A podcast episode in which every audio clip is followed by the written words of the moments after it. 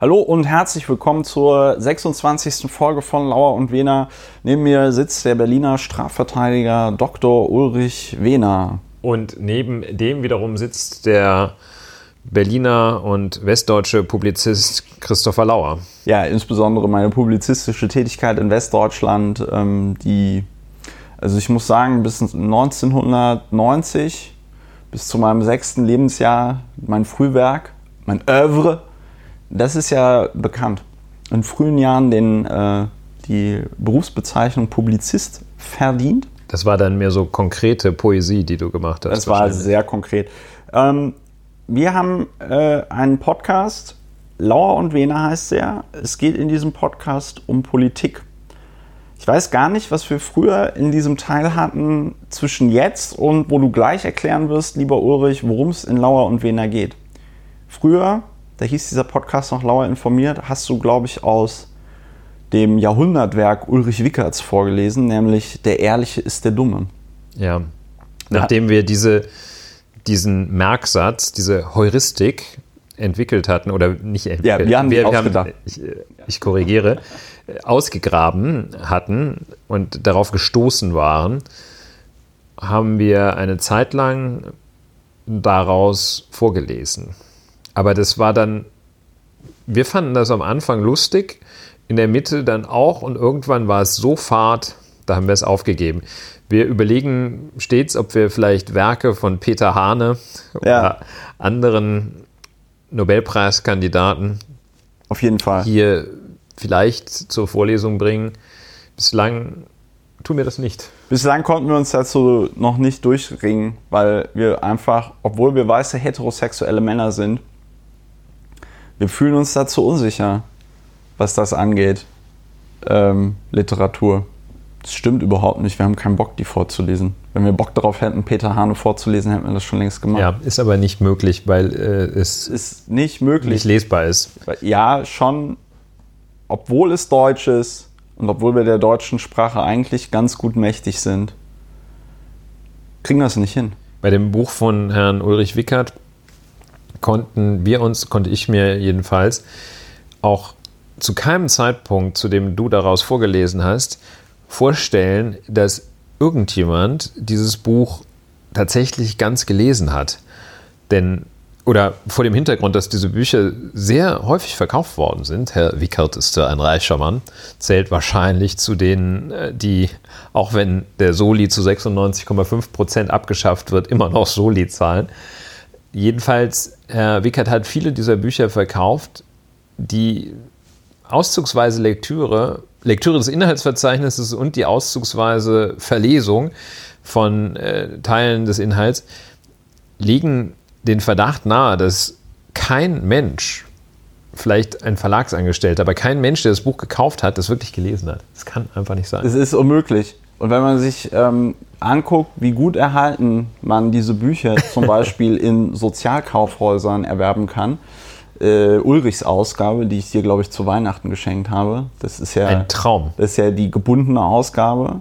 Die habe ich äh, in einem sozialen Kaufhaus in Bonn-Bad Godesberg gekauft. Sollte ursprünglich 50 Cent kosten, glaube ich. Ich konnte die, ähm, weil mir das sehr unangenehm war, dieses Buch für so wenig Geld zu kaufen, konnte ich die äh, Verkäuferin noch dazu überreden, es mir, mir bitte einen Euro dafür abzunehmen. Das hat dann aber für größere Komplikationen gesorgt, weil das mit dem Kassensystem dann aus irgendeinem Grund nicht möglich war. Ja, lange Rede, kurzer Sinn. Jetzt haben wir die Zeit zwischen Begrüßung und was wir in diesem Podcast machen, doch ganz gut gefüllt, wie ich finde. Ulrich, ähm, sag du doch mal, was machen wir hier in diesem Podcast eigentlich? Ja, das ist eine schöne Frage und eine mehrgliedrige Antwort darauf. Erstens, du hast schon einen Teil vorweggenommen, indem du deinen eigenen Beitrag charakterisiert hast als, ja, ich denke, das haben wir ganz gut gemacht.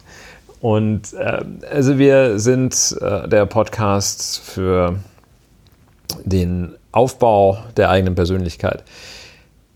Das war der Versuch eines Scherz. Zweitens, wir sind seit heute der Podcast für Sprunginnovation ja. und werden gleich den Begriff der Sprunginnovation das wird die Innovation sein, ich kann das Ergebnis schon mal vorwegnehmen, die die Bundesrepublik Deutschland mit einem riesigen Sprung nach vorne katapultieren wird. Wir sind der Podcast zur Sprung-Innovation. Drittens, wir. Na, red ruhig weiter. Ich hatte nur zu Sprung und Deutschland durch einen Sprung nach vorne bringen. Ich als alter China-Experte muss dann natürlich immer an den großen Sprung nach vorn denken. Ja. Das, was die Chinesen gemacht haben, um in, de, also in den 60er Jahren war das der Plan der Chinesen, äh, äh, nämlich wie wird man eine große Industrienation. Und damals bemaß man das unter anderem auch an der Stahlproduktion innerhalb ähm, eines Landes. Und dann hat sich Mao Zedong überlegt, es wäre doch toll, wenn China der größte Stahlproduzent der Welt ja. wird. Wir werden auch diesen Sprung für unser das Land, in dem wir leben, wenn wir den auch propagieren, fördern, den Sprung in eine super innovative und fröhliche, glückliche Zukunft in Deutschland. Deutschland wird da ganz nach vorne kommen. Ja. Deshalb der Podcast für die Sprunginnovation. Bei Sprung denke ich immer an zwei Leute, an ähm, Neil Armstrong mit dem äh, Small Step for Man, äh, Giant Leap for Mankind ja. und an Wolfgang Clement, der sich, als er irgendwo völlig über die Stränge geschlagen hatte. Wie in der Paris-Bar oder was? Nein, ich glaube parteiintern. Ach so. Ich weiß nicht mehr weshalb aber da hat sich dann Wolfgang Clement, nachdem er also atemberaubend äh, fertig gemacht oder atemberaubend kritisiert wurde, hat er sich wohl so ein bisschen lauwarm entschuldigt. Und da war eine, ein Kommentar, den fand ich sehr weise ist ein bisschen viel, fand ich ganz interessant. Äh, er sagte ja, das ist ein großer Schritt für Wolfgang Clement, aber ein ganz kleiner Schritt für die Menschheit. Also ich fand diese umgekehrte, dieses, dieses Spiel mit dem großen Schritt und dem kleinen Schritt und dem fand ich ganz lustig. Ja. Ja, ich merke du auch. Und drittens naja, sind nee, wir der. Also das Problem ist halt einfach, dass bei Wolfgang Clement, den kenne ich zwar noch so als Politiker aus dem Fernsehen, und ich glaube, ich bin ihm tatsächlich schon mal total besoffen vor der Paris-Bar begegnet, aber da war halt nicht ich total besoffen, sondern er. Ich habe ihn einfach gegrüßt, er hat freundlich zurückgegrüßt. Das war noch bevor ich ähm, äh, Abgeordneter war. ähm, ähm, aber ich finde, ich assoziiere den leider mit schlechter Politik. Ja, der ist so sehr ich habe den auch nicht mehr so richtig präsent. Der war mal Superminister. Der war auch mal Ministerpräsident von Der war NRW, Ministerpräsident ne? von unser Ministerpräsident. Ja. Er war Superminister, glaube ich, für Wirtschaft und Finanzen. Nee, äh, Wirtschaft und Arbeit. Jedenfalls super. Und er ist, das habe ich nur so ein bisschen auch eher schemenhaft in Erinnerung, er ist dann entweder zum Ende seiner Karriere oder nach dem Ende seiner Karriere enorm halsstarrig geworden. Ja, er ist aus der SPD ausgetreten. Und äh, war meines Erachtens in Sarrazin-Nähe. Und da fand ich diese Charakterisierung, weil ich finde diese Charakterisierung, das ist eine Möglichkeit, verschiedene Menschen zu charakterisieren, die sowas machen, wo sie glauben, wie toll das jetzt war und äh, eine Maßnahme, die Maßnahme eines Mitmenschen zu charakterisieren, das ist ein großer Schritt für ihn oder sie, aber ein ganz ja. kleiner Schritt für die Menschheit. Das kommt mir öfter in den Sinn. Wollte ich teilen. Ja, also ich habe jetzt nochmal hab noch nachgeguckt. Es war Wirtschaft und Arbeit. Das ist gut. Wir sind, wie gesagt, äh, zweitens äh, erwähnt der Podcast für die Sprunginnovation und drittens sind wir der Podcast für, das Therapeut für die therapeutische Abreaktion äh, von uns. Und wir möchten das Beispiel geben oder die Möglichkeit geben, auch äh, für andere sich abzureagieren, denn die Themen, die im Laufe einer Woche gekocht werden, erfordern es, dass man sich ihnen nicht einfach ungeschützt aussetzt, sondern dass man sie in minimalster Weise zumindest bearbeitet und das machen wir dadurch, dass wir sie besprechen und als methodische Vorgehensweise empfehlen wir uns und anderen die Trennung zwischen Fakten und Meinung, zwischen Tatsache und Gefühl. Also Fakten slash Tatsache auf der einen Seite und Meinung slash Gefühl auf der anderen Seite. Wobei Gefühl noch äh, die undifferenzierte Form der Meinung möglicherweise ist.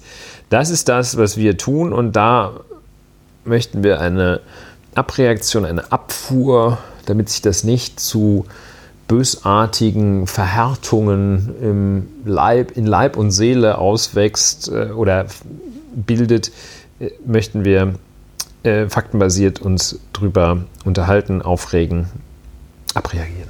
Ja, manchmal gelingt uns das, manchmal gelingt es uns das nicht. Manchmal sind wir auch da irgendwie viel zu selbstkritisch. Ähm, we will see. Ähm, was mir noch wichtig war beim großen Sprung nach vorn in China zu erwähnen, ist, dass der ja für die Chinesen so endete, dass dann, ich glaube, 60 Millionen Chinesen gestorben sind, so schätzungsweise. Äh, was daran lag, dass ähm, insbesondere die Bauern diesen Stahl herstellen sollten der wurde dann gepuddelt.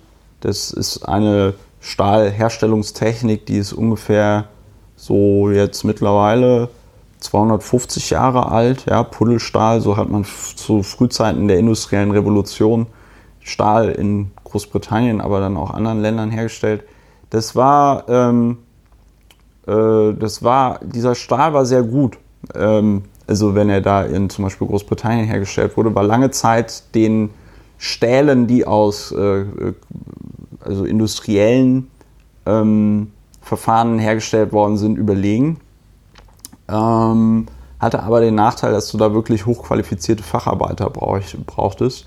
Also äh, Puddeln bedeutet wirklich, da stand dann so ein Typ davor, der hatte einen langen Haken und hat dann also diesen Stahl, das, das, das Eisen, da wirklich aus dem Eisenerz, das dann dort in einen Ofen gelegt wurde, so rausgepult und hatte dann also so eine Stahlmasse, die er da so mengte mit seinem Puddelhaken. Ja. Das war also. Vermutlich auch, keine ganz einfache Arbeit. Das war körperlich keine einfache Arbeit, das war aber auch intellektuell, würde ich sagen, herausfordernd, weil du natürlich, also was heißt intellektuell herausfordernd, aber du musstest schon du musstest halt wissen, was du machst. Du brauchtest ein gutes Gefühl dafür, du musstest die Arbeitsschritte irgendwie kennen, weil da konnte auch leicht was schiefgehen, wie es dann zum Beispiel in China passiert ist.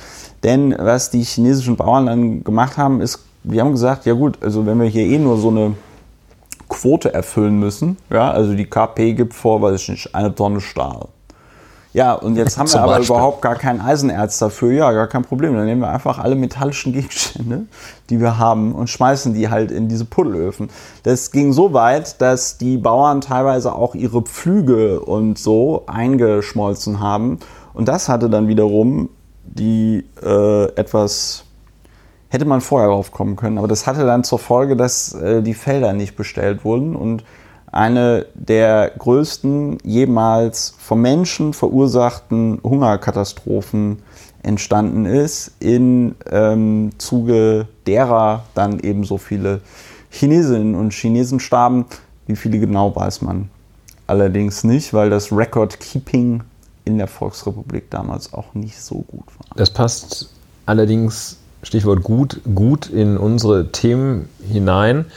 Wir haben heute einen kleinen wirtschaftlichen Schwerpunkt, wirtschaftsrechtlichen ja. Schwerpunkt und auch mit Technik befassen wir uns und der Aspekt, den du genannt hast, also der Bauer, der seinen Pflug einschmilzt, damit die Vorgabe an, im Hinblick auf die Stahlproduktion erfüllt wird, der also sozusagen von der Substanz lebt. Äh, er ist ein Vorläufer der schwarzen Null.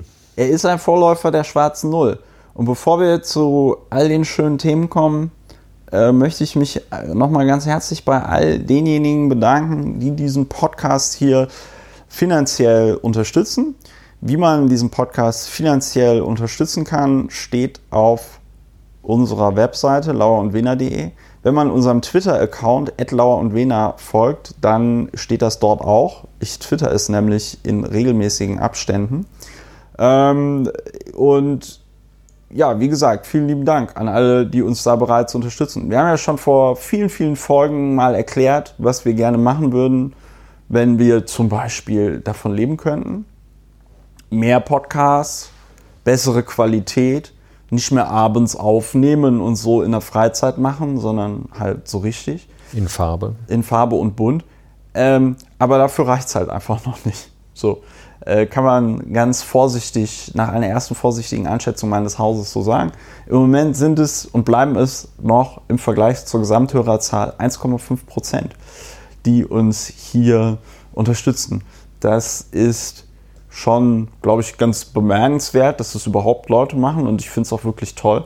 Aber es reicht halt noch nicht, dass wir jetzt, weiß ich nicht, unsere Brotjobs an den Nagel hängen und sagen, hey, fuck it, wir machen jetzt nur noch Podcasts. Es wäre aber ziemlich geil, wenn wir das sagen könnten. Die einzigen, die es ändern Dieses können. Durchgangsstadium des Halbtagsanwalts, das wird auch interessant. Ja, und das Einzige, das Einzige was, äh, wer etwas daran ändern kann, seid ihr. Und womit könnt ihr das ändern?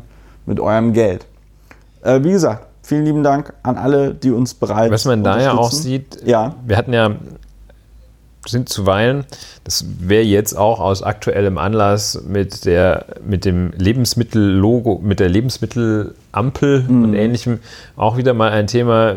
Wir hatten in lockerer Folge Beiträge zum Versagen von Selbstkontrolle und Freiwilligenprogrammen. Ja. Und wahrscheinlich ist das so eine Quote, die man bei freiwilligen Programmen typischerweise erreicht. So ein, zwei Ja, Prozent. genau. Und vielleicht mag der ein oder andere Hörer uns Lügen strafen und sagen, bei Lauer und Wehner ist eine, eine Freiwilligenquote, die weit über dem Durchschnitt der Lebensmittelindustrie oder der Plastiktütenhersteller oder der, wer verpflichtet sich noch selbst, der, äh, der äh, Gender-Gerechtigkeits-Selbstverpflichtung Verpflichter Genau. liegt. Wir, wir stellen auch Frauen ein. Ähm, auf jeden Fall, Ja, das nein, ich, ich, ich, ich, würde dir da, ich würde dir da vollkommen recht geben. Ähm, also gefühlt ist das so. Und man muss ja dazu sagen, dass wir bisher bei unserem Podcast ähm, darauf verzichtet haben, so komische, das heißt komische Plattformen. Ich meine, es gibt ja zum Beispiel diese Plattform Steady. Die ist äh, auch okay. Es gibt zum Beispiel äh, so journalistische Produkte wie Übermedien vom Stefan Niggemeier, äh, die das benutzen. Es gibt diese Webseite, die ich ja auch schon öfter erwähnt habe, Volksverpetzer, die das benutzt. Ich habe ja auch schon mal hier erwähnt, dass ich äh, bei über Steady ähm, hier dem Stefan Niggemeier dafür sein Übermedien-Ding 25 Euro im Monat rüberschiebe. Ähm, ich lese das zwar nie, aber ich weiß, okay, cool, da machen dann coole Leute unabhängigen Medienjournalismus. Ähm, und das Problem bei Steady ist aber, dass, es, äh, dass sie halt am Ende des Tages bleibt von jedem Euro, den du da ähm, kriegst von deinen Hörerinnen und Hörern, werden irgendwie so 30 Prozent abgezogen. Wenn ich mich jetzt nicht täusche. Ähm, das bleibt uns ja natürlich erspart, wenn ihr die Kohle einfach direkt auf unser Konto überweist. Der Vorteil bei Steady ist aber dann tatsächlich, dass du so Späße machen kannst, wie dass du sagst, okay, die neuen Podcast-Folgen können nur von unseren zahlenden Hörerinnen und Hörern zunächst gehört werden. Oder die zahlenden Hörerinnen und Hörer kriegen einen werbefreien Podcast und, und, und. Vielleicht müssen wir zu solchen drastischen Maßnahmen greifen. Fände ich scheiße. Mein großes Vorbild ist da ja Tim Pritloff der das sich, der das ja im Grunde genommen sich ausgedacht hat, mit dem fürs Podcasten von der Community bezahlt werden. Ähm, und damit seit Jahren erfolgreich läuft. Aber vielleicht haben wir auch einfach noch nicht so eine große Hörerschaft wie Tim Pritloff. Ja, wir werden auch gleich mal sehen, ähm, wie das vielleicht mit der Einkommensverteilung in Ja, Deutschland die zu tun hat. Einkommensverteilung in Deutschland, da kommen wir gleich drauf. Also, langer Rede, kurzer Sinn. Wir würden uns sehr freuen, wenn ihr uns einfach unterstützt. Wenn ihr aus welchen Gründen auch immer, nicht jeder verfügt über einen, weiß ich nicht, größeren Amount. Ich habe da früher immer Fuck you Money gesagt. Ne? Also wenn so, wenn, wenn wirklich alles bezahlt ist und auch das Essen bezahlt ist, ähm, dass du dann irgendwie sagst, okay, ich habe jetzt noch, weiß ich nicht, 200, 300 Wenn du also ganz oben auf der Maslow'schen Bedürfnispyramide angelangt bist, Genau. hast du immer noch Knete in, du- in der und du- Tasche. Genau, und du dann auch immer Knete in der Tasche hast. Ne? Da- Das ist das, was ich Fuck You Money nenne. Und wenn ihr kein Fuck You Money habt, was nicht schlimm ist, und was auch eher klar sein soll, ja, ich meine, Deutschland ist ein Niedriglohnland, das ist leider so. Das ist, hat mich auch bei diesem Gehaltsreport sehr stark irritiert. Ähm, dann hinterlasst uns doch einfach eine nette Bewertung auf iTunes zum Beispiel. Oder auf YouTube oder ähm, auf den ganzen Kanälen, die angegeben sind. Auf unserer schönen Webseite lauerundwena.de. So, jetzt aber mal zum ersten Thema. Äh, jetzt muss ich in unser äh, in die Notizen gucken, die ich mir gemacht habe in Ich unserem gebe Stichwort Vorgespräch. Sprunginnovation. Achso, Sprunginnovation, ja. Da möchte ich eingangs etwas zu sagen. Ich bin mittlerweile Bachelor of Arts im schönen Fach Wissenschafts- und Technikgeschichte. Und die Wissenschafts- und Technikgeschichte ist ja eine Disziplin, die sich auch sehr intensiv mit, der, mit den Fragen der Innovation auseinandersetzt. Insbesondere die Technikgeschichte, insbesondere mit der Frage, was ist eigentlich eine Innovation? Wie kommt eine Innovation in die Welt?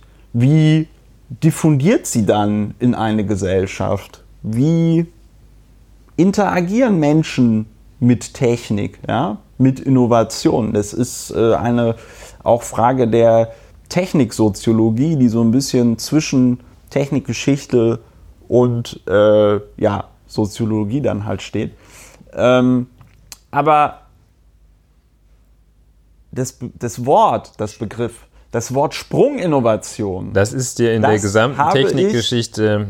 in der, das habe ich in der begegnet. gesamten Technikgeschichte und auch in der Wissenschaftsgeschichte habe ich es noch Ja. nie gehört. Ich kann auch sagen, deshalb blieb mein Auge daran hängen, als ich las, dass im Ende des vergangenen Monats, also Ende Juli 2019, der Gründungsdirektor der Agentur für Sprunginnovationen, Raphael Laguna, den du vielleicht kennst, Wieso kenne ich den? weil er der Weil er so einen schönen Namen hat. Ein Pionier der Open Source Software äh, ist. Ich dachte, du kennst dich damit vielleicht aus. Nee. Aber äh, muss man auch nicht. Raphael Laguna äh, kannte ich vorher auch nicht. Die Claudia kennt den auch nicht. He- Heißt der Laguna oder Lagunov? Laguna. Und geht weiter mit so einer etwas äh, spanischartigen De la Vega oder sowas. Jedenfalls, also äh, ich las Gründungsdirektor der neuen Agentur für Sprunginnovation Rafael Laguna. Daraufhin habe ich geschaut, eine Agentur für Sprunginnovation, das klingt ja krass. Interessant. Das, ja, das klingt äh, bizarr. Aber wir wollen es gar nicht äh, vorab bewerten. Der Name trägt ja auch schon eine gewisse Bewertung in sich. Das ist auch nicht eine Werbeagentur oder so ein kleiner Krauterhaufen. Nein, das ist eine federführend vom Bundesministerium für Wirtschaft und dem Bundesministerium für Bildung und Forschung betriebene, ins Leben gerufene, im August 2018 gegründete Bundesagentur. Und die, sich hat, die hat sich zum Ziel gesetzt, tatsächlich, wie der Name sagt, Sprunginnovationen zu fördern. Und es gibt dazu ein Eckpunktepapier, also federführend äh, die beiden genannten Ministerien und in den Ministerien bekanntlich federführend Frau Karliczek und Herr Altmaier. Äh, Das Eckpunktepapier zeichnet sich nicht gerade durch seinen innovativen Charakter aus. Wir finden es im Internet und äh, stoßen auf das Instrument, das auch die CDU, CSU schon gewählt hatte, um auf Rezo zu antworten. Wir stoßen auf ein siebenseitiges, in diesem Fall PDF-Textdokument. Das zeigt uns, äh, dass man meint, Sprunginnovationen seien für, gerade für Deutschland wichtig, weil Deutschland in vielen Bereichen weltweiter Innovationsführer sei. Das Ziel der Agentur für Sprunginnovation ist, dass, wie schon gesagt, die Förderung, das soll erreicht werden ähm, durch, äh, durch Innovationswettbewerbe und die Innovationswettbewerbe sollen insbesondere auch unterstützt werden dadurch, dass Ideen-Scouts für Themen mit Sprunginnovationspotenzial in der Agentur für Sprunginnovation arbeiten und äh, die so Projekte an Land ziehen, identifizieren und dass äh, dann, so das Eckpunktepapier, die Bundesagentur für Sprunginnovation zum Transferhub wird, als zentrale Auf Anlaufstelle und wörtlich Katalysator äh, sollen die geförderten Vorhaben da aktiv unterstützt werden. Das ist äh, das Ziel und ähm, einige sehr konkrete Themengebiete, Klammer auf, Richtgröße 3 bis 4, Klammer zu, heißt es. Was heißt denn so, was heißt Richtgröße? Richtgröße ist also einige, damit sollte der Begriff einige, würde ich sagen, etwas konkretisiert werden und circa. Manche so. Menschen würden auch sagen okay. ungefähr. Ich habe gedacht, das ständ da drin. So ungefähr drei bis vier. Projekte. Ja. Und dazu sollen thematisch passfähige Innovationsmanagerinnen und Manager dann bestellt werden. Im Rahmen durch der Themenfindung soll durch angemessene gesellschaftsrechtliche Kontrollmechanismen gewährleistet werden, dass ethisch-rechtliche Leitplanken eingehalten werden. Themengebiete werden zwischen den Bundesressorts beraten und Impulse der Ressorts, Ressorts werden aufgenommen. Ähm, für die Anlaufphase, jetzt kommen wir zur Finanzierung, von 2019 bis 2022 werden Mittel in Höhe von mindestens 151 Millionen Euro eingeplant. Und die schmeißt die Agentur für Sprunginnovation im Rahmen dieses ihrer Tätigkeit, wird sie die, wie die Kamelle beim Kirchen Karnevalszug, irgendwie unters Volk werfen und anders als die, na genau, eigentlich wie die Kamelle beim Karneval, werden die, wird es ausschließlich den Leuten, die die fangen, Freude bereiten. Die anderen stehen da und sagen, prima. Also, äh, die Agentur ähm, oder der Begriff Sprunginnovation, wenn man ihn googelt, äh, zeigt sich an einer Stelle bei Wikipedia unter dem Artikel zu Innovation. Und dann gibt es das Deutsche Institut für Marketing. Das hat sich auch mal mit dem Begriff der Sprunginnovation auseinandergesetzt. Und da gibt es Professor Dr. Michael Bernecker, Geschäftsführer des Deutschen Instituts für Marketing. Und der sagt, eine Sprunginnovation ist als echte Innovation zu verstehen, die bestehende Produkte, Dienstleistungen und auch Märkte vollständig verändert und so auch neue Märkte, Netzwerke sowie Nutzenwelten und damit auch Geschäftsfelder entstehen lässt. Also Institut für Marketing, also ein klassischer Marketing-Sprech, die Sprunginnovation. Und Frau Karliczek hat das versucht noch ein bisschen zu konkretisieren. Ziel der Sprunginnovationsagentur, SPIND heißt sie, glaube ich. Oder SPIND, mit D. Oder Sprung? Nee, SPND oder so etwas. Das können wir gleich nochmal, äh, sage ich gleich. Nee, ich hab, also ich habe hier einen Tagesspiegelartikel, da steht Sprint und dann ein großes D. Sprint. Ah ja, richtig. Also so wie Spind, nur mit Sprint. Also Sprint wahrscheinlich, das soll nicht nur hoch springen, sondern auch Sprint schnell gehen. Zacki, zacki. Zacki, zacki. Ziel, so die Bundesministerin Karliczek, ist es, ehrgeizige Projekte auf die Straße zu bringen, die ein Produkt oder eine Technologie von heute auf morgen komplett verändern können. So.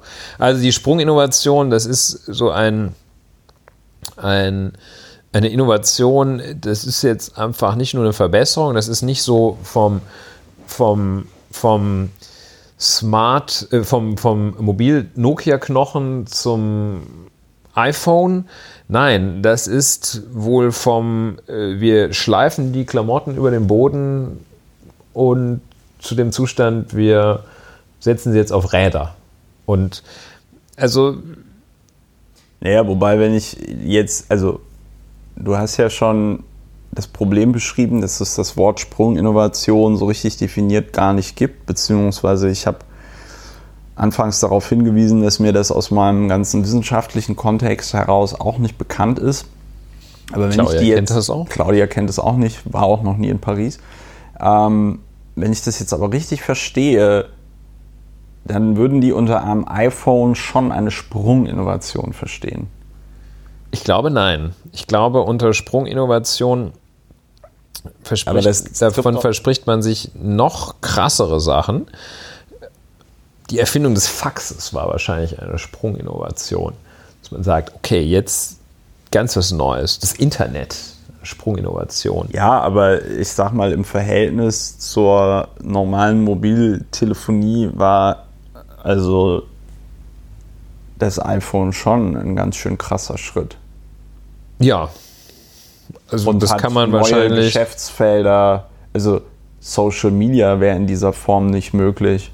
Facebook gäbe es in dieser Form nicht, Twitter gäbe es in dieser Form Ja, nicht. also vielleicht ist das Smartphone slash iPhone wäre so eine Sprunginnovation, die die Agentur für Sprunginnovation dann fördern würde, damit das nicht im Sande verläuft. Ne? Das, Ja. das erfindet jemand und ähm, MP3 wird genannt äh, von Ja. Herrn, von äh, Herrn Bundesminister Altmaier. Mit MP3 immer genannt. Ja, der, der, Kann ich nicht ohne weiteres einschätzen, kann fehlen mir die ja technikgeschichtlichen gut, da kann Kenntnisse. Ich, da, kann ich, da kann ich kurz was zu sagen. Ja, MP3 ist ein Format beziehungsweise ein Komprimierungsformat, das ja, dazu benutzt worden ist oder das von, von Fraunhofer, wenn mich nicht alles täuscht, erfunden worden ist oder entwickelt worden ist. Dann wird immer gesagt, ja, das steht ja auch hier in so ein paar Artikeln, in denen es um dieses Sprung-Innovationszentrum da geht. Wird immer gesagt, ja, und da sind den Deutschen und der Deu und deutschen Firmen ist da so viel Geld verloren gegangen, weil wir das nicht patentiert haben und ja, Arschlecken 250. Womit sich nämlich, und damit beschäftigt sich dann zum Beispiel der Technikhistoriker oder die Technikhistorikerin, nämlich mit der Frage, hatte ich vorhin schon gesagt, was führt denn dazu, dass eine neue Technologie auch tatsächlich ihre Verbreitung findet in der, Genau. ähm, in der Welt? Und ein äh, ganz großer äh, Punkt ist die Verfügbarkeit.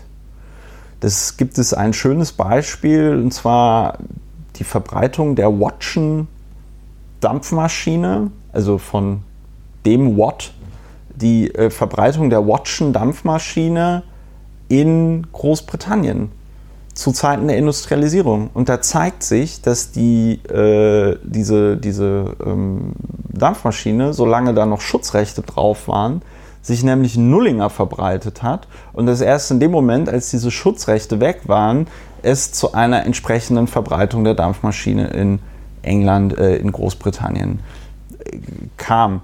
Und dass im Grunde genommen die Lizenzpolitik von dem Watt äh, dazu geführt hat, dass halt irgendwie kein Schwanz sich eine Watche Dampfmaschine, äh, weiß ich nicht, in seine Fabrik gestellt hat. Insbesondere, weil du ja ein, weil du ja Landbevölkerung hattest, die in die Städte zog, weil sie nicht mehr, weil ihnen ihr Land weggenommen worden ist. Und du also sehr große Verfügbarkeit an Arbeitskraft hattest. Dasselbe war ja auch in zum Beispiel Deutschland der Fall.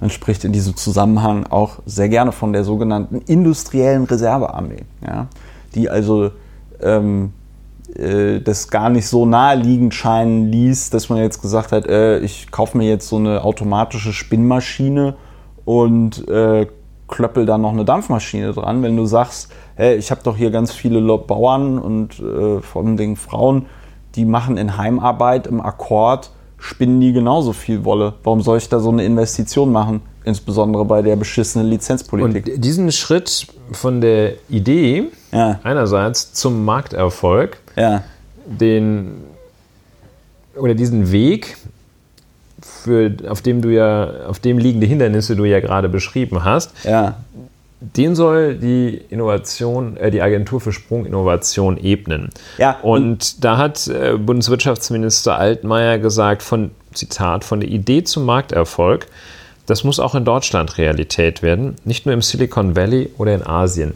Da muss ich sagen, da, da, da, das trieft vor einer halt, von einer Haltung, ja. ich muss kurz in die Bewertung ab, abgleiten. Diese Haltung finde ich sowas von passiv-aggressiv, dass, dass es äh, mich äh, hinreißt, das schon vor der Zeit zu bewerten. Naja, der Punkt ist, der Punkt ist halt einfach der, wenn, da, wenn es da heißt, ähm, wenn es da heißt, ah ja, wir haben mit der MP3 nichts verdient, ne? weil wir die MP3 nicht lizenziert haben, dann ist das zu kurz gedacht. Auch die Firma Apple aus dem schönen Silicon Valley verdient ja kein Geld mit dem Format MP3 an und für sich, sondern sie verdient Geld mit Produkten, die damit, die darauf aufbauen. Also weiß ich nicht, der iPod, der dann irgendwann entwickelt ja. wurde, wo auch eine Firma wie Siemens oder weiß ich nicht, Bosch wahrscheinlich auch dazu in der Lage gewesen wäre, so etwas zu entwickeln, ja, sich aber, und damit beschäftigt sich die Technikgeschichte ja auch, mit gescheiterten Innovationen oder mit der Frage, wann entsteht zu einer Zeit genau dort etwas und dann an einem anderen Ort, obwohl es dort die ähnliche Voraussetzungen gibt, entsteht es nicht. Ja? Ähm, und da muss man einfach zu sagen, und das wäre dann auch meine Analyse beim iPhone, mit Sicherheit wäre, ähm, mit Sicherheit wäre auch Siemens in der Lage gewesen, so etwas wie das iPhone zu bauen. Das Problem ist halt nur, ja, dass, da, dass, die ganzen, dass die ganzen Leute, weiß ich nicht, im Management wahrscheinlich, aber auch deutsche Ingenieure mit ihrem Ingenieursstolz, I don't know, das sind jetzt wahrscheinlich auch Vorurteile, aber die werden sich wahrscheinlich alle gesagt haben, Moment mal, ich, ich baue doch jetzt hier kein, ich baue doch jetzt hier kein Telefon, das eine Akkuleistung von, weiß ich nicht, drei Stunden hat und dann muss ich es wieder aufladen oder so. Also das vergessen ja viele Leute. Ich meine, mittlerweile hält ja so ein iPhone-Akku äh, den ganzen Tag, aber das vergessen ja Leute noch beim 3GS, das war jetzt mein erstes iPhone 2009, vor mittlerweile zehn Jahren, ja, da war nach vier Stunden, war da Schicht im Schacht. Aber äh, das ging, und wenn du, wenn du noch MP3s gehört hast und wenn du noch viel im Internet gesurft hast oder so, da war noch schneller äh, der Akku alle. Ja, ja, und ich glaube, über diese Reserviertheit, Zurückhaltung, Skepsis gegenüber Innovation wird eine Agentur mit 151 Millionen Euro nicht hinweghelfen. Und ich empfinde dabei so etwas, ich glaube, in der Deutschen Demokratischen Republik gab es den Diplomkünstler. Ja. Künstler. Und äh, der da wurde dann, das ist jetzt so meine Vorstellung, vielleicht ist es sachlich falsch, aber ich schilder mal meine Vorstellung, weil ich die ganz illustrativ finde. Da wurde sozusagen staatlicherseits zertifiziert, dass jemand äh, kreativ ist und Kunst macht. Und, ja gut, äh, das gibt es aber heute auch noch, ne? dass du auf Kunsthochschulen gehst und dann äh, Ausbildungen bilden ja, Kunst aber machst. der Diplom ja klar, natürlich kannst du das, kannst du das lernen und lehren, ganz, ja. gar keine Frage. Nur das Diplom finde ich da so etwas. Äh, das war das, was ich als absurd empfand ähm, bei dem Begriff. Und äh, so finde ich eine, eine Bundesagentur für äh, Sprunginnovation äh, gleichermaßen absurd. Und ähm, habe das jetzt vor dem Hintergrund der ja auch in den letzten Tagen und äh, Wochen immer wieder ventilierten und virulenten Thematik, äh, wie kaputt die oder wie, wie uns, nicht, nicht wie kaputt, aber wie unzureichend doch die Infrastruktur in Deutschland ist, als eine gewisse Fehlallokation von Ressourcen empfunden, eine Agentur zu gründen, solange man in äh, 30 Prozent des Landes einfach nicht LTE empfängt. Ja, Und, äh, ich, ich also jetzt nicht nach diesem Motto, oh, die sollen doch erstmal LTE machen, bevor die irgendwas anderes machen, bevor die eine neue Kita bauen. Ja. Nein, das meine ich nicht. Aber ich finde, es zeugt von, also es kommt mir ja, extrem verfehlt weiß vor. Ich, sowas, du, ne? du, du, brauchst kein, du brauchst kein selbstfahrendes Auto, wenn das selbstfahrende Auto gar nicht selbst fahren kann, weil du nicht den Netzausbau hast. Da hast du vollkommen recht. Also ich fürchte also, halt, wer, wer solche Ideen verfolgt, wer glaubt, dass er äh, bahnbrechende Investitionen durch Schaffung einer von Herrn Kali, äh, von Frau Karliczek und Herrn Altmaier, das, klingt jetzt so, als würde ich das persönlich nehmen, aber also wer glaubt, dass er Innovationen durch eine solche Agentur hier herbeiführt und nicht durch eine vernünftige Infrastruktur, das, das, ich, ich befürchte irgendwie, dass, dass wir in falschen Händen sind. in den Händen von Leuten, die nicht richtig nachdenken, die oder die einfach äh, solche, also ihre Energie in, in solche absurden Projekte lenken. Ja, ich möchte dazu, ich würde dazu, ich würde das vielleicht nochmal versuchen, ein bisschen zu differenzieren, weil ich finde es erstens, was ich erstens total interessant finde, obwohl ich mich für dieses Thema interessiere, ist es an mir komplett vorbeigegangen. Ja, es hat also noch nicht mal ein Wikipedia-Eintrag. Mir, ist komplett, mir ist, mir ist komplett, nee, mir, mir geht es jetzt auch gar nicht um Sprunginnovationen an und für sich, sondern auch um dieses, ähm, um dieses Institut da. ja, ja, und die Agentur ist. hat auch so. keinen Eintrag. So, also das ist ja jetzt schon einen Monat her und, und es wurde von zwei Bundesministern, einer Bundesministerin, einem Bundesminister irgendwie präsentiert. Ich habe es nicht mitbekommen was schon mal ähm, für mich äh, ein, ein Alarmsignal ist, weil ich mir denke, okay, ist meine Filterblase so schlecht justiert oder gab es da einfach zu wenig Berichterstattung? Ich finde grundsätzlich Industrieförderung super. Ich finde es auch super, wenn jemand Geld in der Hand nimmt und sagt, wir fördern jetzt die sogenannten Innovationen. Was ich aber für tatsächlich komplett verfehlt halte, und darüber gibt ja, geben ja auch die Dokumente, die du dort jetzt zitiert hast, von dieser Agentur, geben darüber kein, keine Auskunft, äh, ist ja tatsächlich diese, ähm, diese Idee, man wäre in der Lage, von vornherein so Dinge wie das iPhone zu identifizieren und das dann gezielt zu fördern. Das halte ich für das halte ich für einen, das halte ich für einen Fehler, weil, weil du dir alle krassen ähm, wenn du nicht alle, alle ist jetzt Quatsch, aber wenn du dir viele der Dinge anguckst, die in den letzten Jahren und Jahrzehnten das ähm, Leben auf eine sehr drastische Art und Weise, unsere ganze Gesellschaft auf eine sehr drastische Art und Weise verändert haben, dann wurde da am Anfang immer gesagt, das ist kompletter Quatsch. Also beim Internet das, das haben die Leute nicht durch das Internet. Beim Internet haben die Leute gesagt, ja, das ist so ein Nischending, das wird niemals in der Breite der Bevölkerung irgendwie ankommen.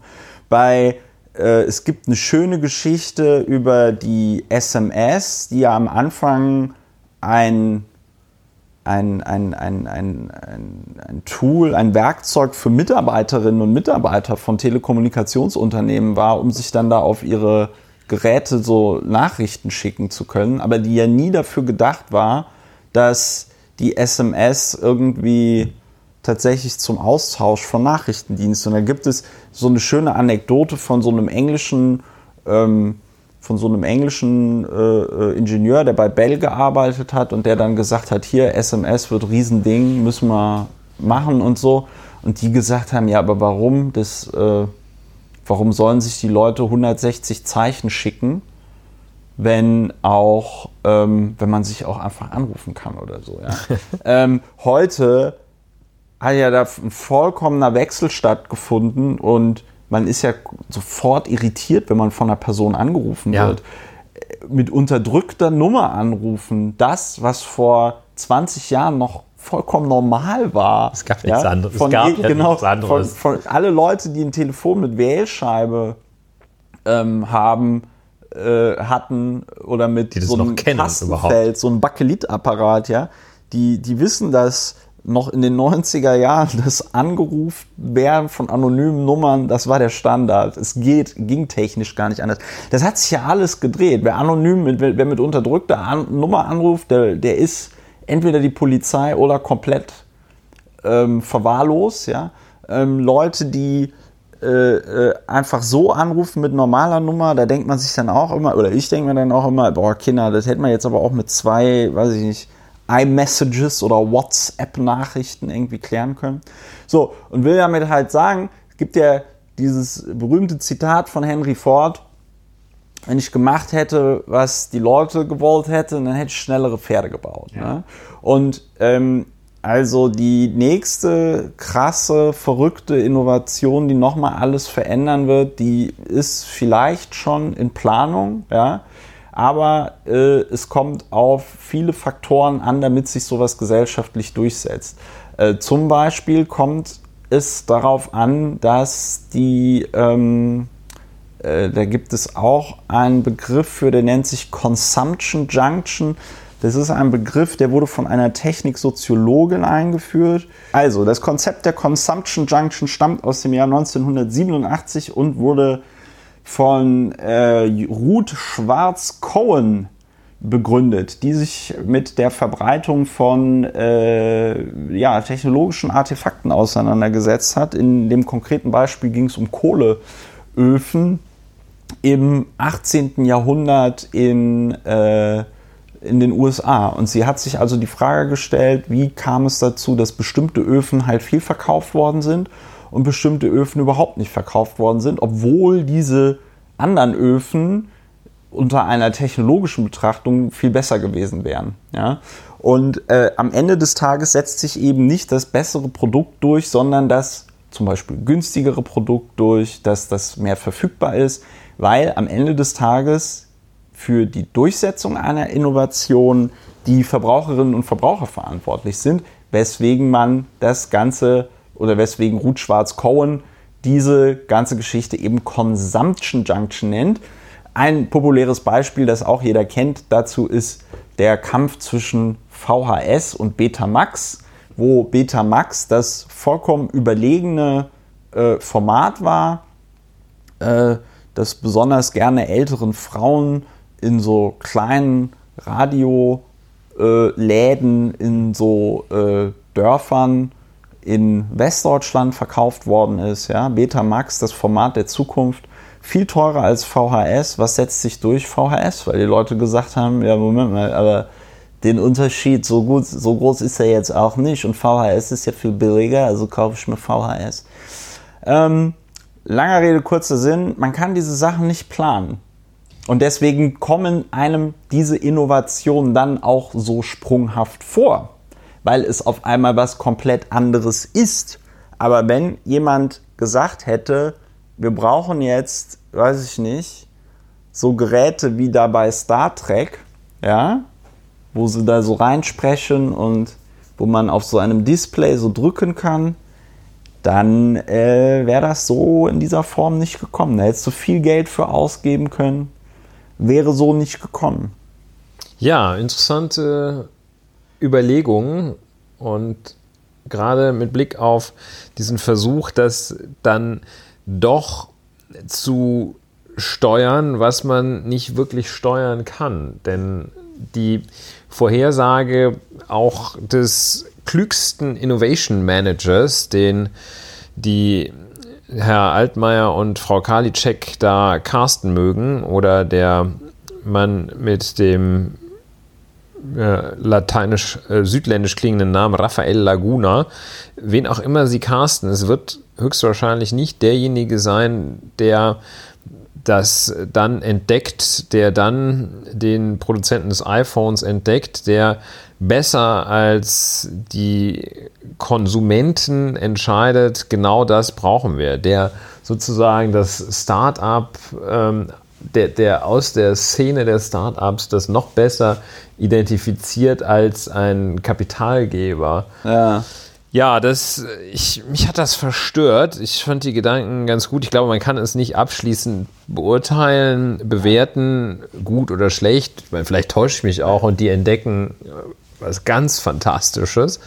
Aber ähm, also ja, was, was ich noch nächste Revolution wird meines Erachtens, also meines Erachtens, okay, jetzt spricht der Prophet, aber ich glaube, dass die Fortbewegung das große neue, der große neue, neue Innovationsschub sein wird. Und E-Roller, E-Tretroller. Und dieser Innovationssprung, diese Sprunginnovation wird ich glaube, das können wir vorhersagen, wird nicht darin bestehen, dass man der aktuell bestehenden Verkehrssituation einfach noch was obendrauf klatscht. Zum Beispiel ja. der Situation, wie wir sie bis vor zwei Monaten hatten, dann einfach noch ein Elektroroller obendrauf donnert. Und den hat man jetzt auch noch. Anstelle einer Vorgehensweise, bei der ein, ein Gesamtbild betrachtet und analysiert wird und gesagt wird, hm, wenn wir da jetzt noch was in, diesen, in den Verkehrszustand reindrücken, vielleicht nehmen wir was anderes raus. Vielleicht benutzen wir dieses Gerät, äh, den E-Roller, für Gebiete, die wir zuvor von anderen Verkehrsmitteln geräumt haben. Vielleicht machen wir das so, dass wir bestimmte Bereiche autofrei machen und da kann man dann mit diesen Rollern fahren. Also, anderen Worten, da wird es geschehen und deshalb finde ich das äh, ärgerlich, dass da so eine äh, Selbstbeweihräucherungsagentur gegründet wird, mit der dann 150 Millionen verteilt werden, bei der ich möchte das prophezeien, wirklich nichts rauskommt, außer ein Job für Rafael Laguna, der im Übrigen wohl ähm, einer Kommission angehört, die den neuen Direktor, also Rafael Laguna, zum Direktor dieser Agentur bestimmt habe. Er hat sich aber bei der Wahl enthalten. Ah, das also, ist ja toll. Äh, ja, das ist alles, alles sehr unschön und ich finde das in einer Zeit, in der man liest, so Vergleiche waren in der vergangenen Woche, was kostet eine unbegren unbegrenzte mobile Datenmenge in verschiedenen Bunde, Staaten äh, ja, der Welt ja. äh, und Europas, OECD-Staaten und stellt sich heraus, das kostet eigentlich überall allenfalls die Hälfte von dem, äh, was in Deutschland kostet. Es stellt sich heraus, dass Deutschland auf Platz, also ich möchte jetzt nicht in dieses, oh Gott, wir gehen, äh, wir gehen in den Arsch jetzt, aber. Ich schon. Okay. Äh, ich, ich finde den, den Duktus, in den ich mich gerade begeben habe, finde ich nicht schön, aber ich mache trotzdem weiter. Das, also Platz 70 in der LTE-Abdeckung, das sind so Sachen, wo ich denke, das ist wirklich unangenehm. Ja, es ist auch ich habe einen neuen Internetanschluss, einen benötigen wir äh, und das ist, das ist relativ teuer, was man da bekommt. Da kriegt man so absurde Leistungen wie irgendein Telekom-Fernsehsender-Programm-Murks. Jetzt und, bei dir zu Hause oder was? Ja, und kanzleimäßig. Ja. Und ähm, das sind so, das ist alles ziemlich teuer. Ähm, das kompensiert alles den Wegfall der, der Telefongebühren. Also das ist irgendwie unangenehm und unsympathisch und unschön und hässlich und macht keinen Spaß. Und ja. es führt dazu, dass, dass es wahnsinnig restriktiv auch der Umgang mit Daten ist. Man sich erst langsam traut oder wenn ich zwei Gigabyte in meinem Mobilfunkvertrag habe, dann öffne ich mich doch dieser Technologie nicht. Dann, dann überlege ich doch wie früher bei jeder SMS, ob ich mir jetzt noch eine ja. gönne. Und also das, äh, das gefällt mir persönlich nicht. Äh, die, die schwarze Null muss stehen, das nervt mich sowieso. ich glaube, ich glaube, ich verstehe jetzt bisschen, auch, ich verstehe ja. jetzt auch dein Problem, dass du einfach ja, Zweifel daran hast, dass diese Agentur irgendeins der akut virulent vorhandenen Probleme in Deutschland ähm, löst. absurd. Dass man, das dass man, dass man jetzt irgendwie so einen Haufen Geld auf so Moonshot-Geschichten schmeißt, statt einfach mal das zu tun, worum, weiß ich nicht, sich zum Beispiel die Bundesbildungs- oder der Bundeswirtschaftsminister sich mal drum kümmern müssten. Ja. I understand. Also ich finde absurd, letzter, ich wollte ja, reden, ich letzter, musste darüber ja, reden im, im Sinne dieses Podcasts. Ja, ein letzter, ein letzter Gedanke noch vielleicht, was ich ganz interessant fand jetzt hier in der Berichterstattung, zum Beispiel auch auf dem Tagesspiegel, da steht dann so, ja, in Anlehnung an die amerikanische, die Agentur als deren Vorbild die amerikanische DARPA gilt, die Forschungsorganisation Pentagon, des Pentagon ne? soll ihren Sitz in der Metropolregion Berlin. Das finde ich deswegen so interessant, weil die DARPA jetzt nun mal was gänzlich anderes ist, weil, wie der Name schon sagt, Defense Advanced Research Projects Agency, ja, also die haben dann so Sachen wie äh, Google Maps äh, äh, hervorgebracht. Das hieß, bevor es von Google gekauft wurde, nur Maps. Und ähm, äh, Maps ist im Grunde genommen die zivile Anwendung des quasi militärischen Google Maps, nicht Google Maps, also des militärischen Programms Maps, das dann von der US-Armee eben mit äh, Echtzeit-Satellitendaten ähm, äh, gespeist wird und so. Ne? Aber ähm, die DARPA da geht es halt tatsächlich um militärische Anwendungen und ich habe das, was Frau Kalczek und Herr Altmaier jetzt hier starten, ja so verstanden, dass es hier um eine zivile Anwendung geht. Was ich schon für gangbar halte, ist einfach Geld für Wettbewerbe auszugeben. Ich glaube, das funktioniert immer gut. Die DARPA macht ja auch diverse so Challenges, wo sie sagt, hier baut bitte einen Roboter oder ein autonom fahrendes Auto und das muss dann hier durch so einen Parcours laufen und folgende Aufgaben erledigen. Ähm, das führt dann insbesondere dazu, dass dann auch junge Wissenschaftlerinnen und Wissenschaftler von Universitäten sich an sowas beteiligen. Das bringt dann aber auch am Ende des Tages, glaube ich, keine sogenannten Sprunginnovationen hervor. Lange Rede, kurzer Sinn. Es ist sehr schräg. Es ist ein Thema, das vollkommen an mir vorbeigegangen ist. Und wir müssen, weil wir jetzt schon so lange darüber geredet haben, wir über, über, etwas anderes reden, sonst wären wir hier noch äh, depressiv.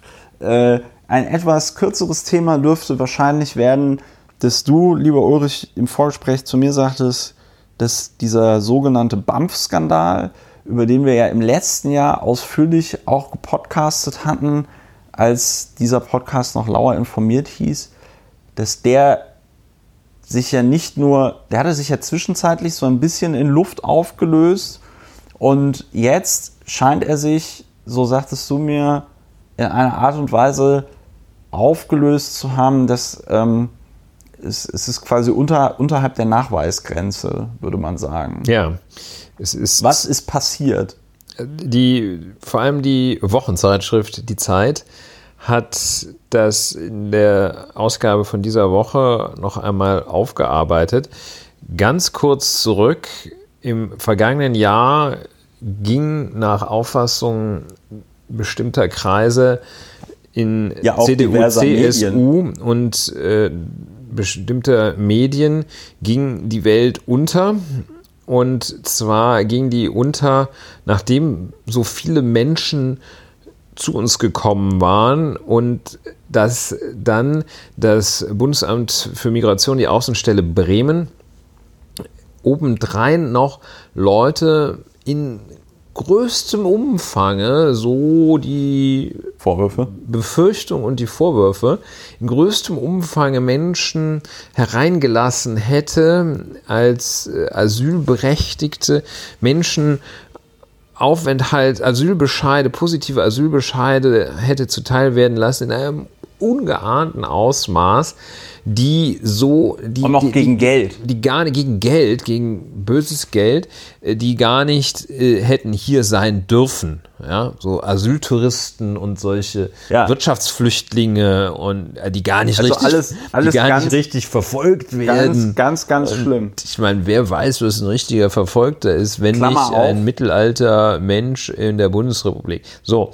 und ähm, ins weiß gar nicht aus welchen Gründen. Jedenfalls also in dieses enorme Fadenkreuz geraten war die Bremer BAMF-Filiale.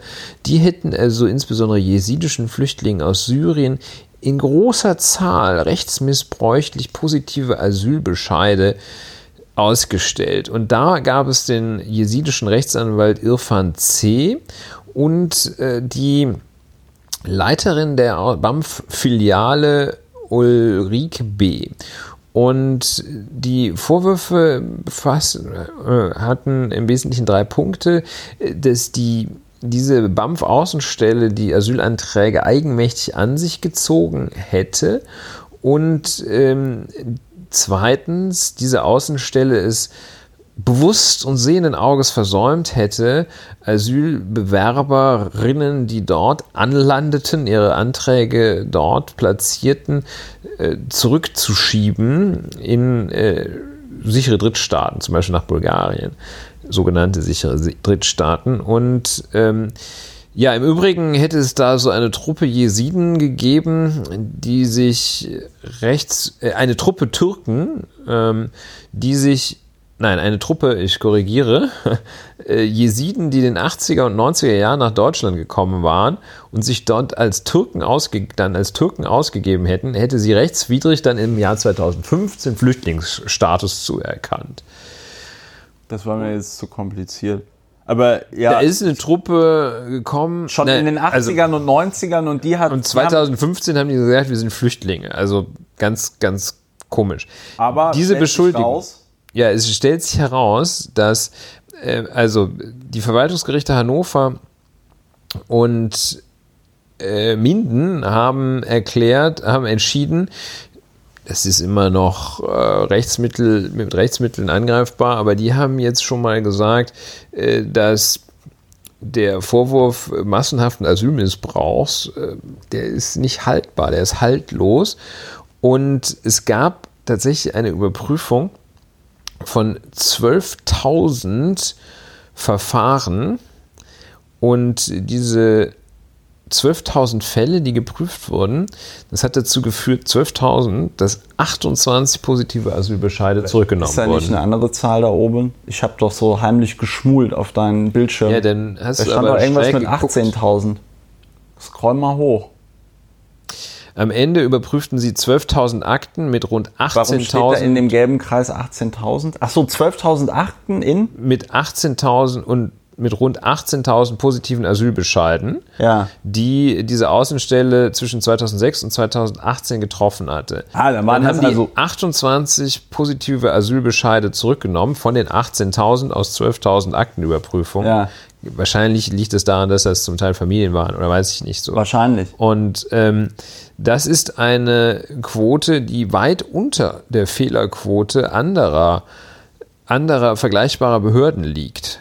Also 28 von 12.000 oder 28 von 18.000, ganz wie man das nimmt, das ist äh, verschwindend gering und zeigt, dass da überdurchschnittlich gut gearbeitet wurde. Ja, und überdurchschnittlich korrekt. Also im ja, Sinne des, überdurchschnittlich Sinne des vorgesehenen ja? Verfahrens. Ja, überdurchschnittlich richtig im, wenn man das äh, Verfahren als Maßstab nimmt.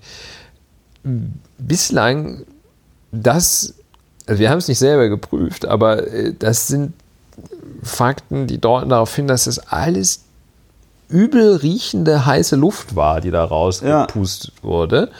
Und ähm, ja, es stellt sich nur die Frage, also die einzigen, die nicht davon ablassen, ist, äh, das ist die Staatsanwaltschaft Bremen. Die, ja, die haben sich ja jetzt ein bisschen die vergaloppiert. Die haben sich da eingeschossen, ne? schön ja. vergaloppiert und die können jetzt äh, nicht sagen. Ohne Gesichtsverlust. Die sehen sich selbst nicht dazu in der Lage, da wieder rauszugehen. So, und das ist. Ähm, da ist jetzt keine wirklich neuere Entwicklung, mit äh, Ausnahme vielleicht der Entscheidung der Verwaltungsgerichte Hannover und Minden. Aber es zeigt doch auch dieses Phänomen, ein Riesenskandal. Dankenswerterweise gibt es jetzt hier so einen halbseitigen Artikel, äh, ein Riesenskandal, der die Existenzen verschiedener Menschen vernichtet, jedenfalls zu vernichten droht, sprich der hiesigen Beschuldigten. Ja, die Leiterin des BAMFs, äh, die Jutta Korb, musste auch zurücktreten, ne? Ja. Und äh, diese Außenstellenleiterin Ulrike B., äh, und der Rechtsanwalt äh, Irfan C., also jedenfalls sind die in schwerster Weise erschüttert worden. Ob ihre Leben, Karrieren, äh, Berufstätigkeiten zerstört sind, weiß ich nicht, hoffe ich nicht. Aber jedenfalls, das, das fegt über sie hin, das, das walzt sie platt ja. und verschwindet dann. Und wird am Ende mit irgendeinem ganz lauen äh, Whimper ähm, wird das dann irgendwann zu Ende gehen und da haben die den Salat. Also man muss wahnsinnig aufpassen, wenn man da auf so einen Zug springt. Nicht, dass wir uns jetzt hier als, na, ein bisschen als Propheten wollen wir uns schon loben, aber kluge Köpfe, einschließlich unserer beiden, haben das gesehen, dass das dass es Quatsch war. Also, und insofern, also wenn wir das aus der Ferne sehen, die täglich auch noch andere Sachen machen, als zu recherchieren, dann war das eine ganz üble Luftnummer.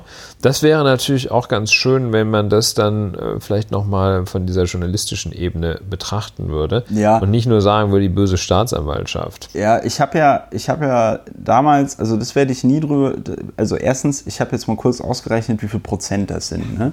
Also diese 28 Fälle von 18.000 sind, wenn mich nicht alles täuscht und ich richtig gerechnet habe, müssten das ähm, müssten das 0,16 Prozent sein. Das äh, kommt schon mal, glaube ich. 1,6 Promille. Äh, kommt schon mal Prozent? Promille? Naja, nee, wo, da, da halte ich mich raus beim Rechnen. Äh, äh das ist nicht gut. auf, jeden Fall, auf jeden Fall äußerst, äußerst wenig. Sehr wenig, wenig, sehr wenig. Ähm, dann zu deinem Stichwort mit der Recherche, was ich gestern, was, ach, gestern, wie komme ich jetzt auf gestern? Was ich nie vergessen werde, ist tatsächlich, dass ich auf der, auf der Höhe dieses ähm, BAMF-Skandals, des vermeintlichen, wo ja tatsächlich so Leute wie äh, Philipp Amthor von der CDU gesagt haben, sie könnten sich einen Untersuchungsausschuss vorstellen. Also das muss man sich mal überlegen, dass es zeitweilig hieß, ähm, da muss es jetzt im Deutschen Bundestag einen Untersuchungsausschuss zu geben. Ja? Ähm, da habe ich den Manuel Bevada von der Welt, den ich noch von der Piratenberichterstattung kannte, eine Mail geschrieben und in der Mail stand einfach drin, lieber Herr Bevada, können Sie mir in einfachen Worten erklären, was jetzt der konkrete Skandal ist Ja. in diesem BAMF. Weil es immer hieß, und es wurde ja losgetreten, glaube ich, von diesem, von diesem Recherchenetzwerk, Süddeutsche Zeitung, also von irgendeinem komischen investigativen Recherchenetzwerk. Ich weiß nicht, ob es die Süddeutsche Zeitung war, die dann am Ende auch nur gesagt, es war so eine Mischung aus äh, öffentlich-rechtlichem und privaten auf jeden Fall, es war sehr komisch, weil ich kann mich noch daran erinnern, dass sie dann auch irgendwann so sagten, so ja, aber wir mussten ja am Anfang auf Verdacht hin mal berichten. Der Witz ist, dass es ja bei, nur bei dieser Verdachtsberichterstattung blieb, und zwar die ganze Zeit. Ne? Und wenn es dann da wirklich keine konkreten Hinweise gibt, ja, ähm, dann ist es wirklich sehr schwierig, wenn da über Wochen und Monate irgend so ein komisches Narrativ aufrechterhalten wird, ohne dass irgendjemand auch nur ansatzweise in der Lage ist, das mit Fakten zu untermauern. Dann ist dann ja auch relativ schnell so ein quasi Hauptbelastungszeuge abgesprungen, der dann irgendwie am Anfang noch sagte, ja, ja, die mauscheln da alles, das ist alles ganz, ganz schlimm und ähm, da bleibt also am Ende nichts von übrig. Ist ein bisschen, und dass die Medien daraus nichts lernen, sieht man ja sehr schön an dieser Geschichte mit dem, mit diesem Rheinbad. Da hat ja jetzt Monitor einen sehr instruktiven Bericht drüber gebracht, ne, wo es dann auch irgendwie hieß, weiß ich nicht, 40 Schwarzafrikaner sollen da irgendwas Ganzen gemacht Tag haben. Massenvergewaltigung. Genau, so ungefähr. Und am Ende waren es Um irgendwie drei Meter zwei, Brett gesprungen. Am Ende waren es irgendwie zwei deutsche Jugendliche, die Ich glaube, Weiß die, ich nicht. die Badekappe nicht auf oder äh, so. nee, die haben für, ich glaube, die haben für fünf Minuten eine Rutsche blockiert gehabt oder irgendwie so. Also guckt euch den Monitorbericht an. Ähm, es ist alles äh, sehr, sehr grotesk. Ja, äh, das vielleicht als dann- kurzes Update. Dann als kurzes Update. Ähm, dann hopp, hoppi galoppi zum nächsten Thema, würde ich sagen, oder? Ja, Äh, wir hatten noch, Wohlstand, Wohlstand, in der Bundesrepublik genau. Deutschland. genau, Wohlstand in der Und- Bundesrepublik Deutschland. Von diesem Thema, das können wir jetzt schon ankündigen, werden wir dann geschmeidig überleiten zur Frage des Solidaritätszuschlages, Ja. der auch verniedlichend, ich weiß gar nicht, wieso man den verniedlichen muss, Soli genannt wird. Ja, Einkommensverteilung ging durch die Gazetten, wie man floskelhaft Ja. zu sagen pflegt, in der vergangenen Woche. Solche Schieberechner, in denen, mit denen man sich dann auch selber einordnen konnte nach verschiedenen Kriterien, inwieweit man zu welcher Bevölkerungsgruppe oder wo man jetzt nach sozioökonomischen Kriterien beziehungsweise nach dem einzigen sozioökonomischen Kriterium, nämlich dem verfügbaren Netto, monatlichen Nettoeinkommen, wo man da steht. Ich hatte einen Artikel gelesen, der das Ganze also zum Aufhänger nahm, äh, Herrn Kollegen Friedrich Merz, der ja mit seinem Einkommen von einer Million gesagt hatte, er gehöre zur Oberen zur Mittelschicht. oberen Mittelschicht. Das ist, wenn man sich diesen Rechner mal anschaut und sich da einordnet, das ist falsch. Also wenn man äh, da eingibt, ähm, Das war ja schon Eine damals Million- das falsch war. ja, ja, das äh, Wenn man da eine Million eine Million, das ist ja ein monatliches. Nettoeinkommen von äh, 75.000 Euro wahrscheinlich, rund 75.000 Euro. Ähm, dann zeigt also dieser Rechner an, 0% sind reicher. Und ähm, das habe ich jetzt aber, glaube ich, versehentlich äh, als Paare ohne Kinder, Paare mit Kindern. Äh, auch da sind 0% reicher als mit einem monatlichen. Ah, nee, das ist Bruttoeinkommen. Das äh, weiß man gar nicht, was er gesagt hat. Hat er eine Million netto? Müssen wir nochmal Das fragen. ist mir so egal. Entschuldigung. Das bringt jetzt aber das thematisch auch nicht weiter, wenn du Okay. sagst, das ist ja, nein, aber das ist, also sagen wir mal so, ich glaube, der Punkt ist klar. Friedrich Merz gehört nicht zur gehobenen Mittelschicht. Okay, du meinst, also ich, ich, hab, ich merke, dass du etwas, dass, dass, dass dich das nicht so fesselt, meine Beweisführung, dass Friedrich Merz nicht zur gehobenen Mittelschicht Nee, gehört. ich glaube. Nee, also auch wenn man sagt, der zahlt 50% Steuern auf seine Mio, äh, dann sind immer noch 0% reicher. Äh, was interessant ist, dass. Äh, Geht es da nur um Angestellte? Nein. Geht es um alle Einkommen? Ja, um alle Einkommen. Und äh, da kann man sich dann so ein bisschen bewerten. Auch die Frau von Klatten? Heißt sie von Klatten? Die Frau äh, äh, Quandt. Frau Quandt, ja. Was meinst du damit? Die ist, ist ja auch, da drin, auch ja. mit drin? Ja. ja. also gut, dann ist natürlich diese Aussage, 0% sind reicher, ähm, falsch. Falsch, ja. Ähm, also ist, wobei da, wahrscheinlich sind solche Quants, das ist wahrscheinlich ein solcher Ausreißer, äh, dass man, das sind ja auch nur, das sind ja nur ein paar tausend Leute, die so viele Milliarden haben. Ähm, ich glaube, die Zahl der Milliardäre ist äh, dreistellig in Deutschland. Wie dem auch sei. Ähm, und da kann man sich einordnen. Interessant, dass sich, äh, glaube ich, sowohl nach oben als auch nach unten die Menschen typischerweise falsch einordnen.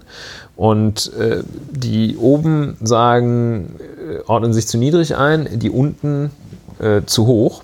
Also unten, oben meint jetzt äh, niedrige und hohe Einkommen, beziehungsweise ja, äh, ordnen sich unzutreffend ein.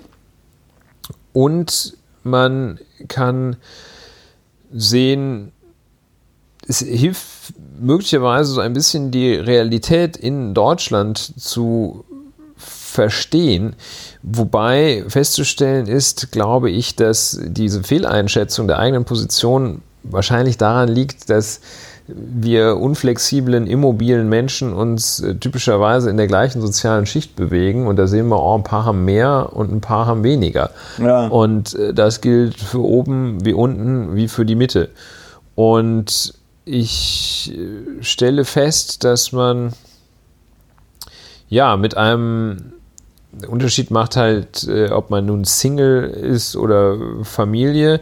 Als, um als Single zur Oberschicht zu gehören, braucht man etwas mehr Geld, denn äh, als, als Paar, das aus zwei Leuten besteht in der Summe. Ja? Also ja. das heißt, als, als, als Single gehört man mit 3.440 Euro netto im Monat zur Oberschicht. So definieren so Ökonomen, die Oberschicht. Das die, sind so die einkommensstärksten 10 Prozent. Das sind ungefähr 7000, ne? das sind 7000 brutto ungefähr, ne? Drei, ja. ja. Ja. Ja. Ja, drei, sieben, sechs, noch was. Ne? Und ja. äh, kinderlose Paare zählen ab einem gemeinsamen Haushaltseinkommen von 5.160 Euro netto. Also wenn da irgendwie so 8.000 reinkommen, äh, 9000 brutto im Monat, dann zählt man zur Oberschicht. Ähm, das heißt, man zählt dann zu den 10 einkommensstärksten Prozent. Ähm, auf die Gesamtbevölkerung oder auf die äh, arbeitende Bevölkerung rechnen? Ja, das ist eine sehr gute Frage. Das äh, sag, steht hier nicht. Ja. Das wissen wir nicht. Und ja, so, das ist das, das, ist das eine. Ähm, nun soll der Solidaritätszuschlag, zu dem wir jetzt kommen, gestrichen werden. Gestrichen werden. Und also, zwar für vielleicht nochmal einmal kurz, was der Solidaritätszuschlag ist. Das ist eine Ergänzungsabgabe zur Einkommenssteuer und Körperschaftssteuer. Körperschaftssteuer, die Einkommenssteuer der Gesellschaften sozusagen, der Unternehmen. Ähm, 1991 eingeführt, weil es da so mehr Belastungen gab. Golfkrieg lief, äh, Wiedervereinigung lief nicht so gut. Und da hat man ihn erstmal eingeführt, äh, befristet. Und ab 1995 hat man ihn dann unbefristet, bezogen auf die deutsche Einheit, eingeführt. Der es gibt da eine Freigrenze und ab einer bestimmten Einkommenshöhe wird dann von dem der Einkommensteuer nochmal ein Prozentsatz äh, abgeführt, ist abzuführen äh, als zusätzlicher Solidaritätszuschlag. Ein, die Diskussion brandet, entbrennt immer mal wieder, ob er abgeschafft wird oder reduziert oder erhöht, das sagt, glaube ich, keiner. Und auch jetzt, äh, es könnten, könnte sein, dass Wahlen vor, vor Türen stehen. Ja. Äh, jetzt gibt es Vorstöße. Just heute äh, gab es einen Vorstoß, den Solidaritätszuschlag, hat Herr Altmaier ein Konzept vorgelegt und er möchte den Soli, den Soli komplett abschaffen. Und äh, dieses Konzept, da hat er noch Zeit, neben seiner Tätigkeit als, als, äh, als Fachaufsichtsführender über die Agentur für Sprunginnovation. Dieses äh, Konzept äh, sieht also ja, komplexe Freigrenzen, Gleitzonen und ähnliches vor. Ähm, und da bekriegen sich jetzt äh, die Mitglieder der sogenannten Großen Koalition. Ähm, Olaf Scholz, Wirtschaftsminister, ähm, der sich Kanzler zutraute oder zutraut, der äh, ist für eine Abschaffung, äh, die so etwa 96,5 Prozent der Steuerzahler ganz oder teilweise entlasten würde. Also man fragt sich, äh, soll der Solidaritätszuschlag denn nun abgeschafft werden? Und die Debatte wird äh, auf einem naja, irgendwie seltsamen Niveau geführt äh, aus der die AfD will das ganz abschaffen. Die äh, CDU ähm, warnt vor einer Neiddebatte und Verfassungsrechtler schwenken die roten Flaggen und sagen, der Soli, der wird langsam, aber sicher wird der verfassungswidrig, weil das eine Steuer ist, die nur für begrenzte Zeit erhoben werden durfte. Und ja, so nudeln da alle herum. Wie kommen wir da drauf? Ja, das war ein Thema der vergangenen Woche. Kein großer Aufreger, aber jetzt wird ganz lange darum gestritten werden, ob man den Soli aufhebt. Und ich fand einen, einen Beitrag recht beachtlich äh, von Seiten der, der CDU. Das ist der Moment. Es ist ja immer noch auch die Zeit, in der äh, auch mal die Leute, die man nicht so oft hört, was sagen dürfen. Und äh, das war jetzt, mir kam er jedenfalls so vor, ein Herr Senftleben aus Brandenburg, der CDU-Fraktionsvorsitzende im Landtag von Brandenburg, der sagte, ähm, also warnt vor dieser Neiddebatte, dass es da irgendwie, ähm, dass, äh, dass, dass man jetzt irgendwie ähm, da Reiche stärker belasten würde. Das findet er doof. Und er hat folgenden Satz gesagt: ähm, der, Die Steuerlast in Deutschland ist gerecht geregelt, hat er gesagt. Das wusste der Herr von Senf, Herr Senftleben. Und der Präsident des Bundes der Steuerzahler sagte, man lege Wert darauf, dass die schwarze Null bleibe.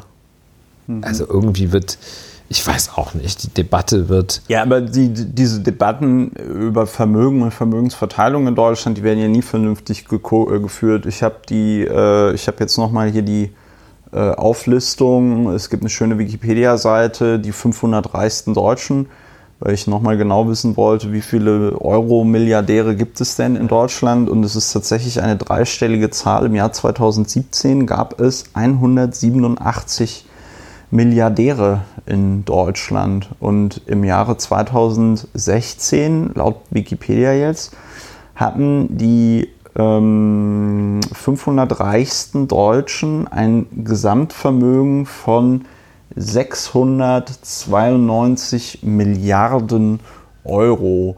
Äh, da immer zum Vergleich, der Landeshaushalt des Landes Berlins beträgt so 24 Milliarden Euro. Das heißt, die 500 reichsten Deutschen könnten ungefähr mit ihrem 2016er Vermögen so ungefähr 30 Jahre lang alles im Land Berlin bezahlen. ja, oder 30 Berlins ein Jahr lang. Genau, oder 30 Berlins ein Jahr lang. Um das, das mal, sehr, um schnell das, um das nochmal, genau, das, um das mal äh, vor Augen zu führen. Nein, ähm, ich, ich finde, mh, mm, es bräuchte eine ehrliche Debatte darüber, ob eine Person wie jetzt zum Beispiel hier, das kann man auch dann der schönen, ähm, äh, dieser schönen Auflistung hier auf der Wikipedia-Seite entnehmen, braucht Stefan Quandt ein Vermögen von 18 Milliarden Euro. Also braucht Susanne Klatten ein Vermögen von 17,5 Milliarden Euro. Und insbesondere die Frage, das kostet ja uns als Gesellschaft auch deutlich Geld, so jemanden wie die Frau Quandt oder den Herrn Klatten und ihr astronomisches Vermögen ordentlich zu schützen. Ne? Und ähm, ich habe mal auf einem Vortrag in St. Gallen, das war aber nicht das St. Gallen-Symposium, sondern ein anderes Symposium, auf das ich eingeladen war, da gab es einen Speaker, der war ein ganz interessanter Forscher aus Großbritannien, kam, glaube ich, gebürtig irgendwie aus der Ukraine oder so, war auf jeden Fall ein ganz lustiger Typ. Der meinte auch so, naja, also das, das, das, das, in seinen Augen, der war auch Wirtschaftswissenschaftler, das in seinen Augen die einfachste Variante, äh, äh, das starke Besteuern von sehr astronomisch großen Vermögen zu rechtfertigen ist, zu sagen, pass mal auf, du lebst in einer freien, weiß ich nicht, pluralistischen Gesellschaft, die aufgrund ihrer Verfassung es dir ermöglicht hat, einen solchen äh, Reichtum anzuhäufen und jetzt gibst du einfach dieser Gesellschaft etwas zurück, damit ähm, äh, anderen Menschen diese Möglichkeiten, diese Möglichkeit auch besteht. Und ich würde jetzt mal, ich würde jetzt mal die Behauptung aufstellen, ob Stefan Quandt 18 Milliarden Euro ähm, Vermögen hat oder äh, weiß ich nicht 500 Millionen, äh, das wirkt sich auf seine persönliche Lebensführung nur sehr rudimentär aus. Ich glaube, der Unterschied ist kaum spürbar.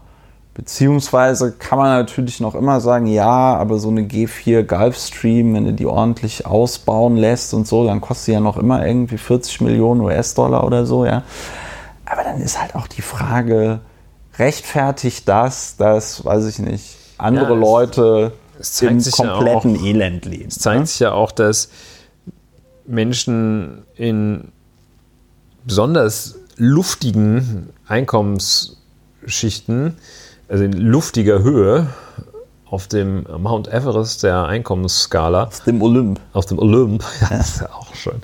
Ähm, dass die dann auch auf äh, komische bis ganz schlechte Ideen kommen, was man mit dem Geld machen kann. Ne? Also, und wenn ja, man sich zum Beispiel anschaut, was der Yachtbau, ich glaube, wir hatten das schon mal, ja. äh, die, das Rennen um die längste längste Yacht, äh, was, was das für absurde Blüten treibt, aber eben auch, was das an zum Beispiel Umweltbelastung pro, pro Kopf bedeutet, wenn man mit einer, einer Yacht durch, durchs Mittelmeer fährt, die äh, so groß ist wie ein Tanker.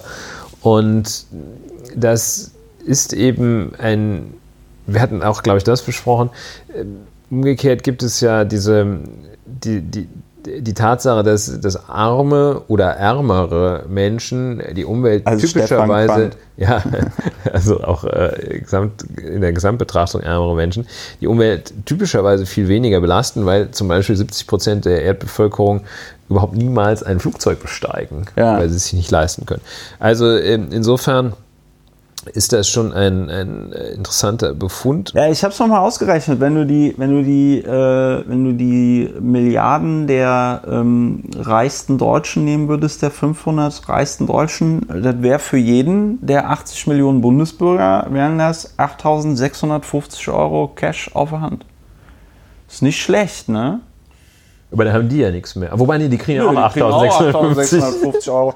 ähm, der, ähm, der, das ist, wir schweifen jetzt, wir schweifen jetzt hier so ein bisschen vom Thema ab. Also ich finde das halt immer, ich finde diese Debatten immer komisch aus, aus verschiedensten. Achso, nee, ich wollte noch was zu komischen Milliardären mit komischen Dingen tun. Das aller, allergeilste, der geilste Satz bezüglich Verwendung von Geld kam neulich von, äh, von Bezos Jeff dem reichsten Mann der Erde im Moment, der ja alleine im letzten Jahr mit Amazon einen Gewinn von 11 Milliarden US-Dollar gemacht hat, auf die er keine Steuern bezahlen muss, also auf die Amazon keine Steuern bezahlen muss. Und der sagte tatsächlich, ja, er investiert quasi so stark in diese Weltraumtechnik und in quasi, seine Visionen sind ja tatsächlich so bewohnte Weltraumstationen und so, I invest my money in uh, space technology because we, we, wir, wir zerstören den Planeten. Und ähm, das ist einfach, das ist einfach total Das ist einfach total bemerkenswert. Ja, ich, ich, ich, zweitens, diese Debatten führen immer dazu, oder was heißt diese nicht stattfindenden Debatten, aber diese, diese Auflistung, wer verdient wie viel, sollen doch in meinen Augen einfach dazu führen, dem oberen 10, den oberen 10 Prozent zumindest zu signalisieren, ey komm, euch geht's gar nicht so schlecht, ja, oder ihr gehört auch schon zur Oberschicht. Ähm, stellt euch mal nicht so an oder so, ja, also oder irgendwelche Ab, Ab, Abstiegsängste zu schüren. Ich kann es auch noch nicht konkret ähm, formulieren, aber diese ganzen Debatten gehen in meinen Augen halt äh, vollkommen am Thema vorbei. Ja, das ich finde also auch diese Solidaritätszuschlagsdebatte geht völlig an der, an der Sache selbst vorbei.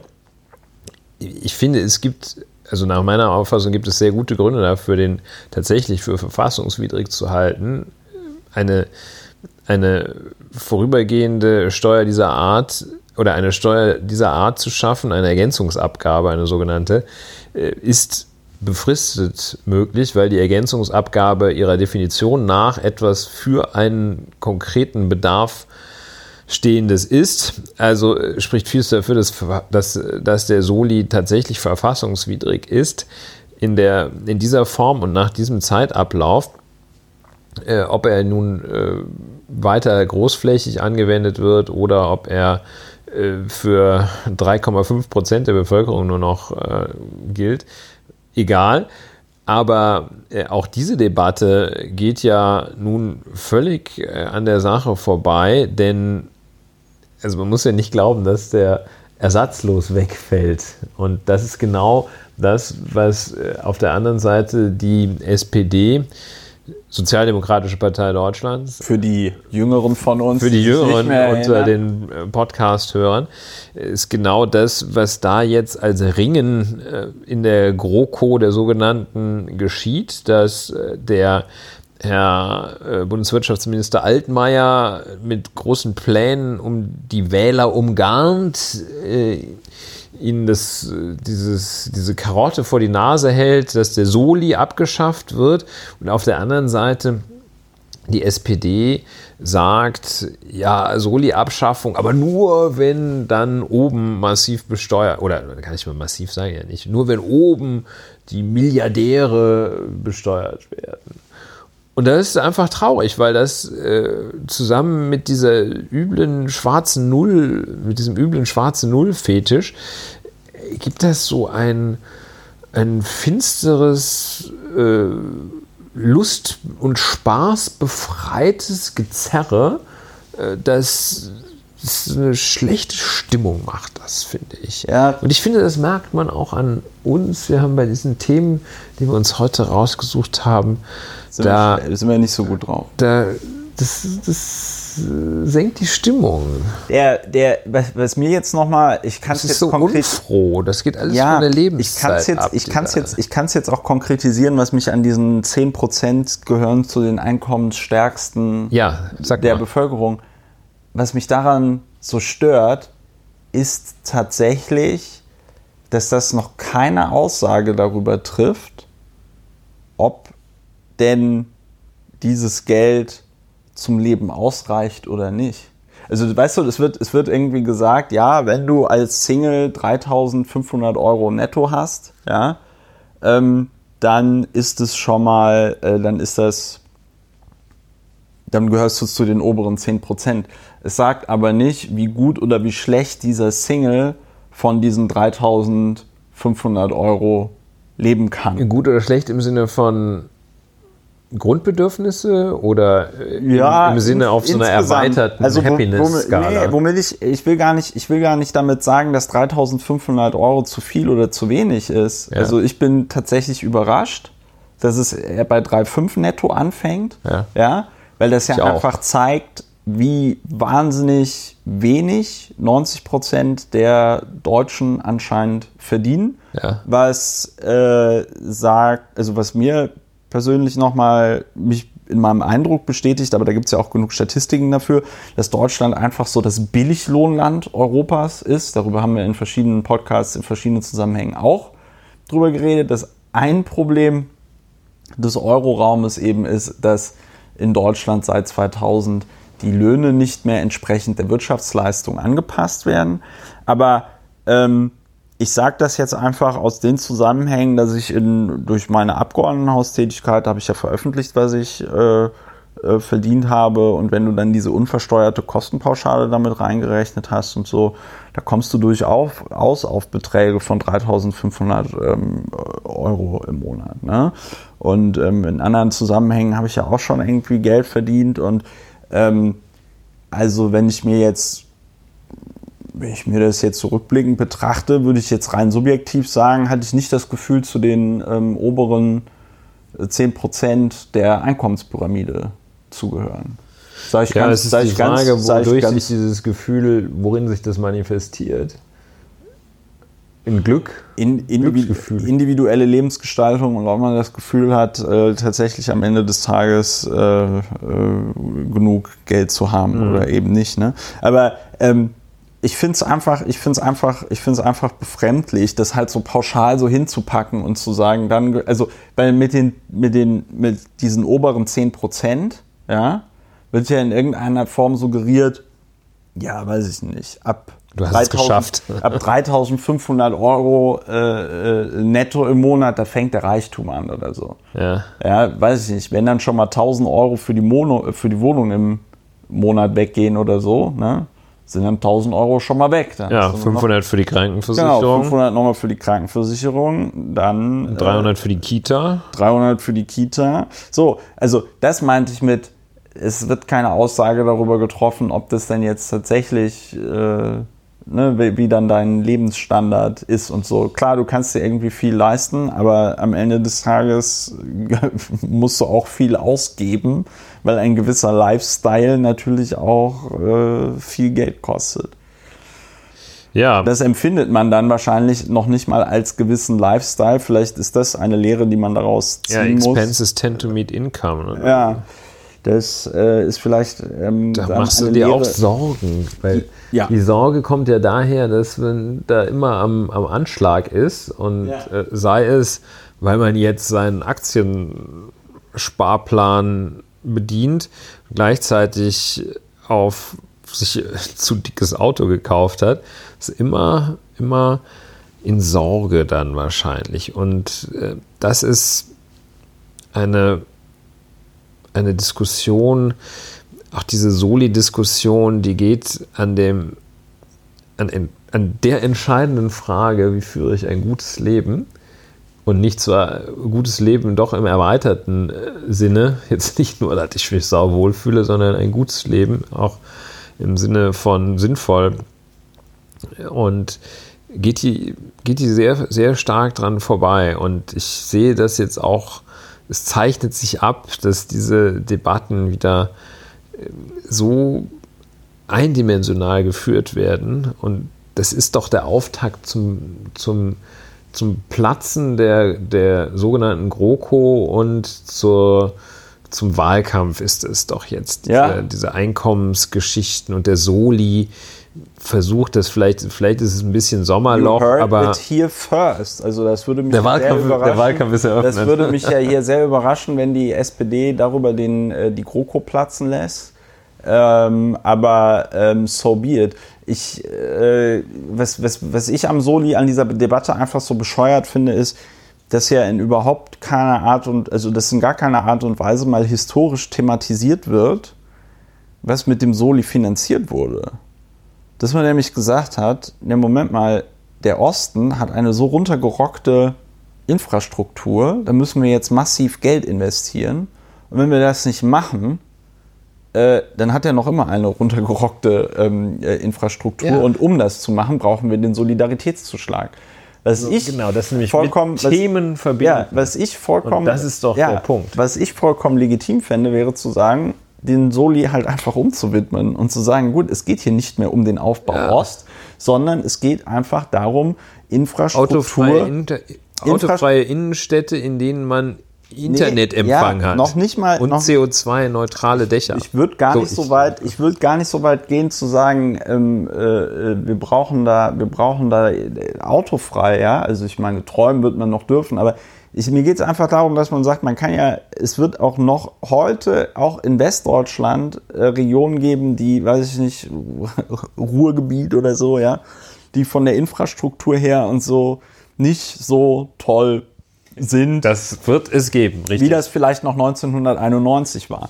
Und dass man dann also nicht in der Lage ist, da ein bisschen politische Kreativität zu zeigen und zu sagen, Leute, wir brauchen nach wie vor den Soli, aber wir brauchen ihn nicht mehr dafür, wo wir, wofür wir ihn vor, weiß ich nicht, 20 Jahren noch gebraucht haben Jetzt oder muss doch so. jemand Ja? einen Vorschlag machen. Genau. Dass, Ja. dass ein, ein Vorschlag gemacht wird, also hier abschaffen, nicht abschaffen, dann hat man irgendwie 900 Euro mehr im Jahr. Was soll denn das? Ja, also, äh, ja, also das ist, es ist, es muss doch irgend, oder es, was heißt es muss, es wäre doch sehr schön, wenn, wenn Vorschläge kämen, ja, ähm, und Angebote kämen, wenn eine Partei von mir aus auch wie die SPD sagen würde, liebe potenziellen Wähler, also ganz wenige ansprechen, liebe potenziellen Wähler, wenn ihr uns wählt, dann werden wir den Soli beibehalten oder genau das gleiche, vielleicht noch ein bisschen, wir werden, werden genau diese Knete nehmen, beibehalten und damit werden wir Folgendes machen. Ja, aber das wäre zu einfach und das wäre auch vor allen Dingen zu konkret. Und Ja. am Ende des Tages, ja, du frag mich nicht, warum es da keine Kreativität gibt äh, bezüglich, wie man den Soli verwenden könnte oder wie man das generell mit der Einkommensverteilung in Deutschland mal machen äh, würde. Ja, ähm, I don't know. Ja, man muss das Geld irgendwie unter, Und du, und unter du hast aber Leute vollkommen bringen. recht, das ist ein super deprimierendes Thema. So, Ähm, nächstes Thema. so, nächstes Haben wir noch ein Thema überhaupt? Ja, also wir haben ja jetzt anderthalb Stunden gepodcastet, ähm, beziehungsweise ein bisschen weniger, weil ich hier noch was rausschneiden muss. Ähm, und ich denke, ein Thema würden wir noch schaffen. Ich würde vorschlagen, dass wir noch ganz kurz über, äh, über Kevin Kühnert sprechen. Das würde auch zur SPD passen, äh, weil mich, weil ich in der von dir eben erwähnten Zeit ist ja jetzt ein zweiseitiges Porträt über den guten Kevin Kühnert.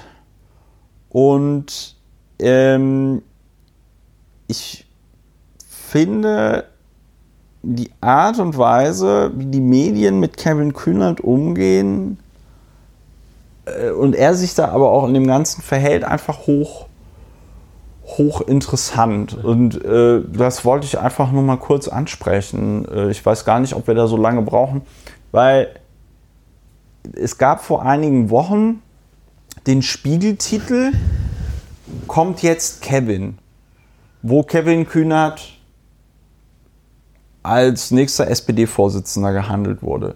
Der Artikel bestand im Wesentlichen daraus, dass man einfach alle möglichen SPD-Menschen von hier bis Bischkek angeschrieben hat und sie gefragt hat, könnten sie sich Kevin Kühnert als Bundesvorsitzenden vorstellen.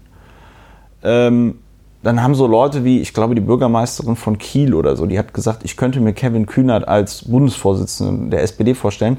Das war dann ein, ähm, eine Vorabmeldung beim Spiegel.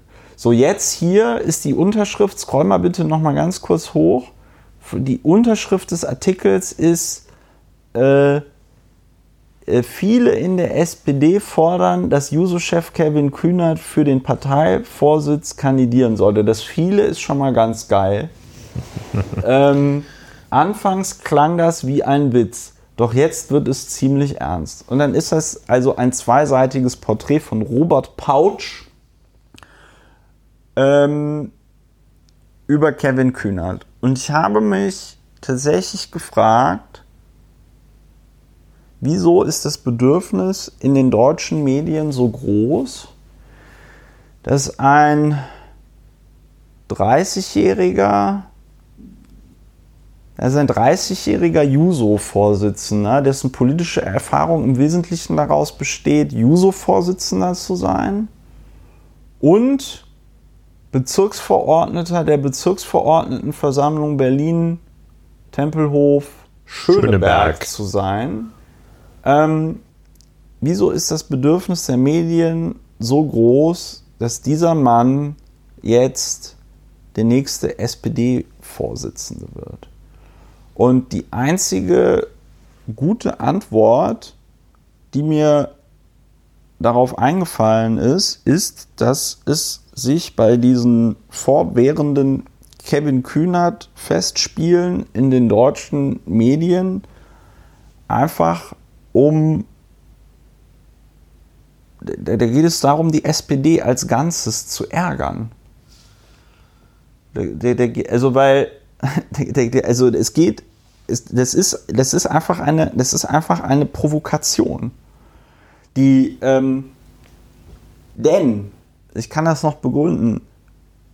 Das Problem der SPD und das haben doch die Vorsitzendenwechsel der letzten Monate Monate muss man ja tatsächlich sagen, gezeigt, das Problem der SPD ist doch nicht, dass ihnen da jetzt irgendeine Heilsbringerfigur fehlen würde oder so.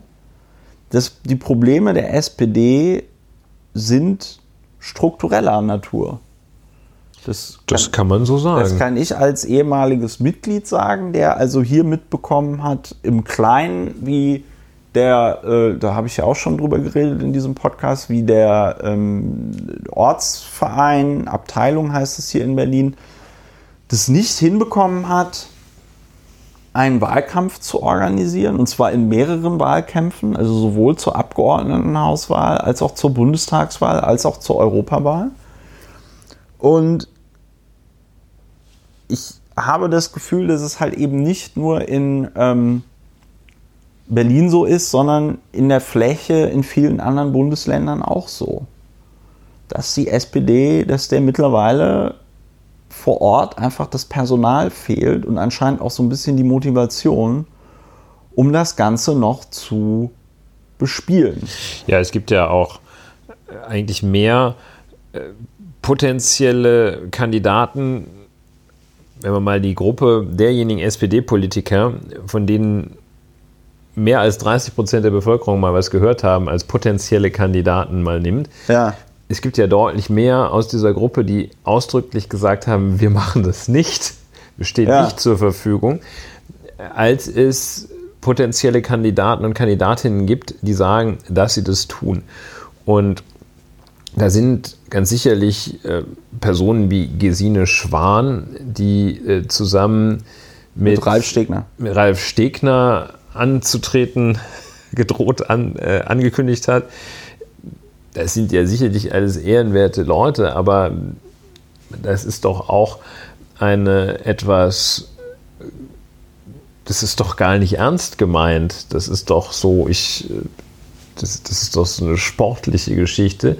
Kevin Kühnert so hoch zu jessen, das kann doch auch nicht ernst gemeint sein. Das kann doch nicht ernst gemeint sein, dass Kevin Kühnert tatsächlich jemand zutrauen würde, dieses, dieses diesen Auge, diesen absurden, dieses absurde Konglomerat, diese absurde Struktur tatsächlich beeinflussen zu können, diese absurden Struktur Ideen vorzusetzen, die diese absurde Struktur dann konsequent und systematisch verfolgt. Das kann doch nicht im Ernst jemand glauben, dass es daran hängt.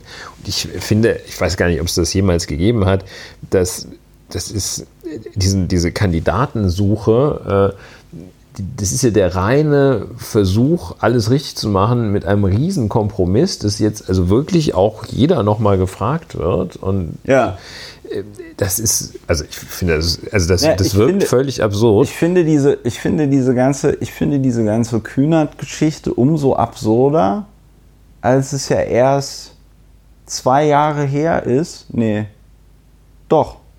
Anfang 2017 wurde, äh, da war ich sogar auf dem Parteitag, Anfang 2017 wurde in Berlin mit 100 Prozent der Stimmen äh, Martin Schulz zum Bundesvorsitzenden der äh, SPD gewählt. So, der Schulzzug. damals 30 Prozent in den Umfragen. Ne, Spiegel titelte, Stern titelte, so nach dem Motto, hier, äh, das ist jetzt der nächste Bundeskanzler. Und der Absturz der SPD in diesem Bundestagswahlkampf war kolossal. Und der Absturz der SPD, nachdem sie in die Große Koalition gegangen ist, war noch kolossaler. Und die Art und Weise, wie die Medien mit Schulz umgegangen sind, war, wie ich finde, auch extrem. Also dieser extreme Hype am Anfang, so nach dem Motto, jetzt kommt er, der, der SPD-Jesus.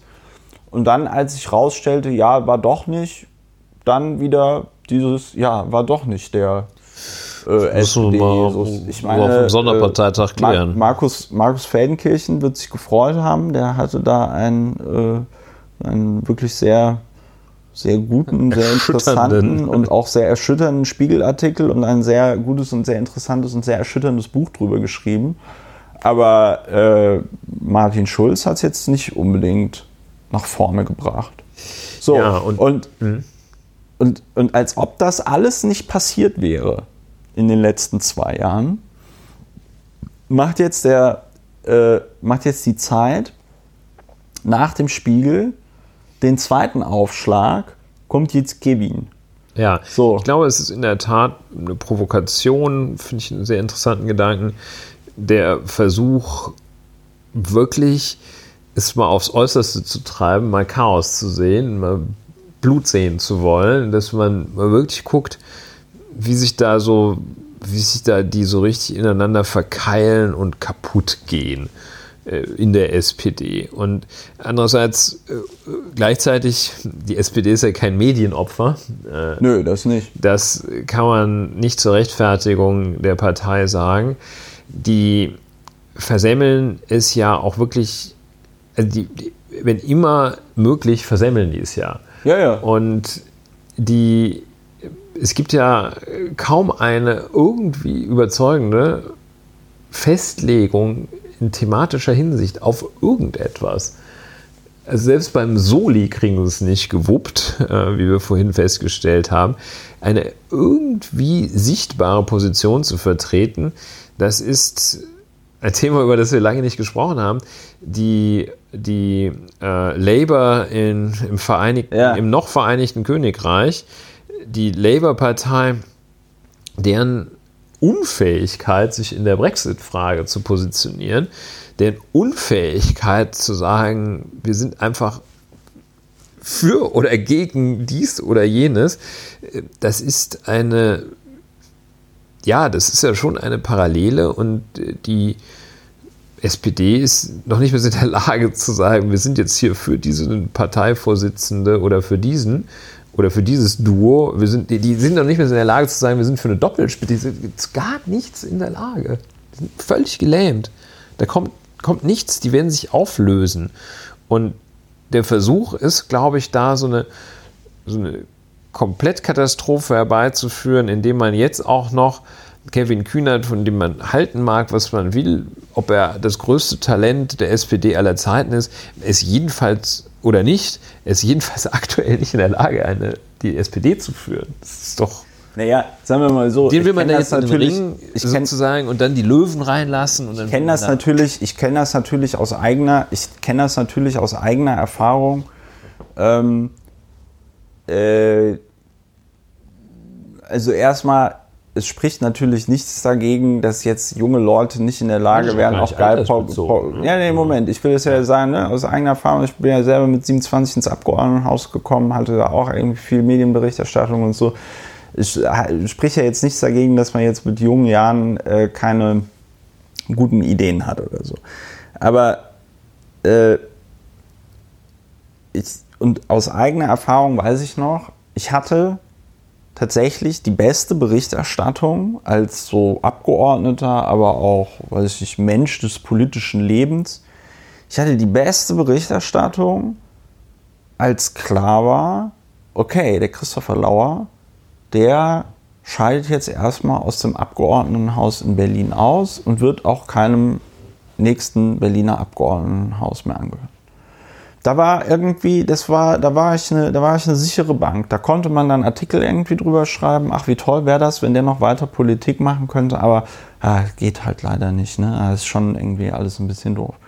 Moritz von Uslar nannte mich auch in der Zeit in einem ganzseitigen Porträt als den begnadetsten Politiker meiner Generation. Ja, davon kann man sich dann ein Eis backen.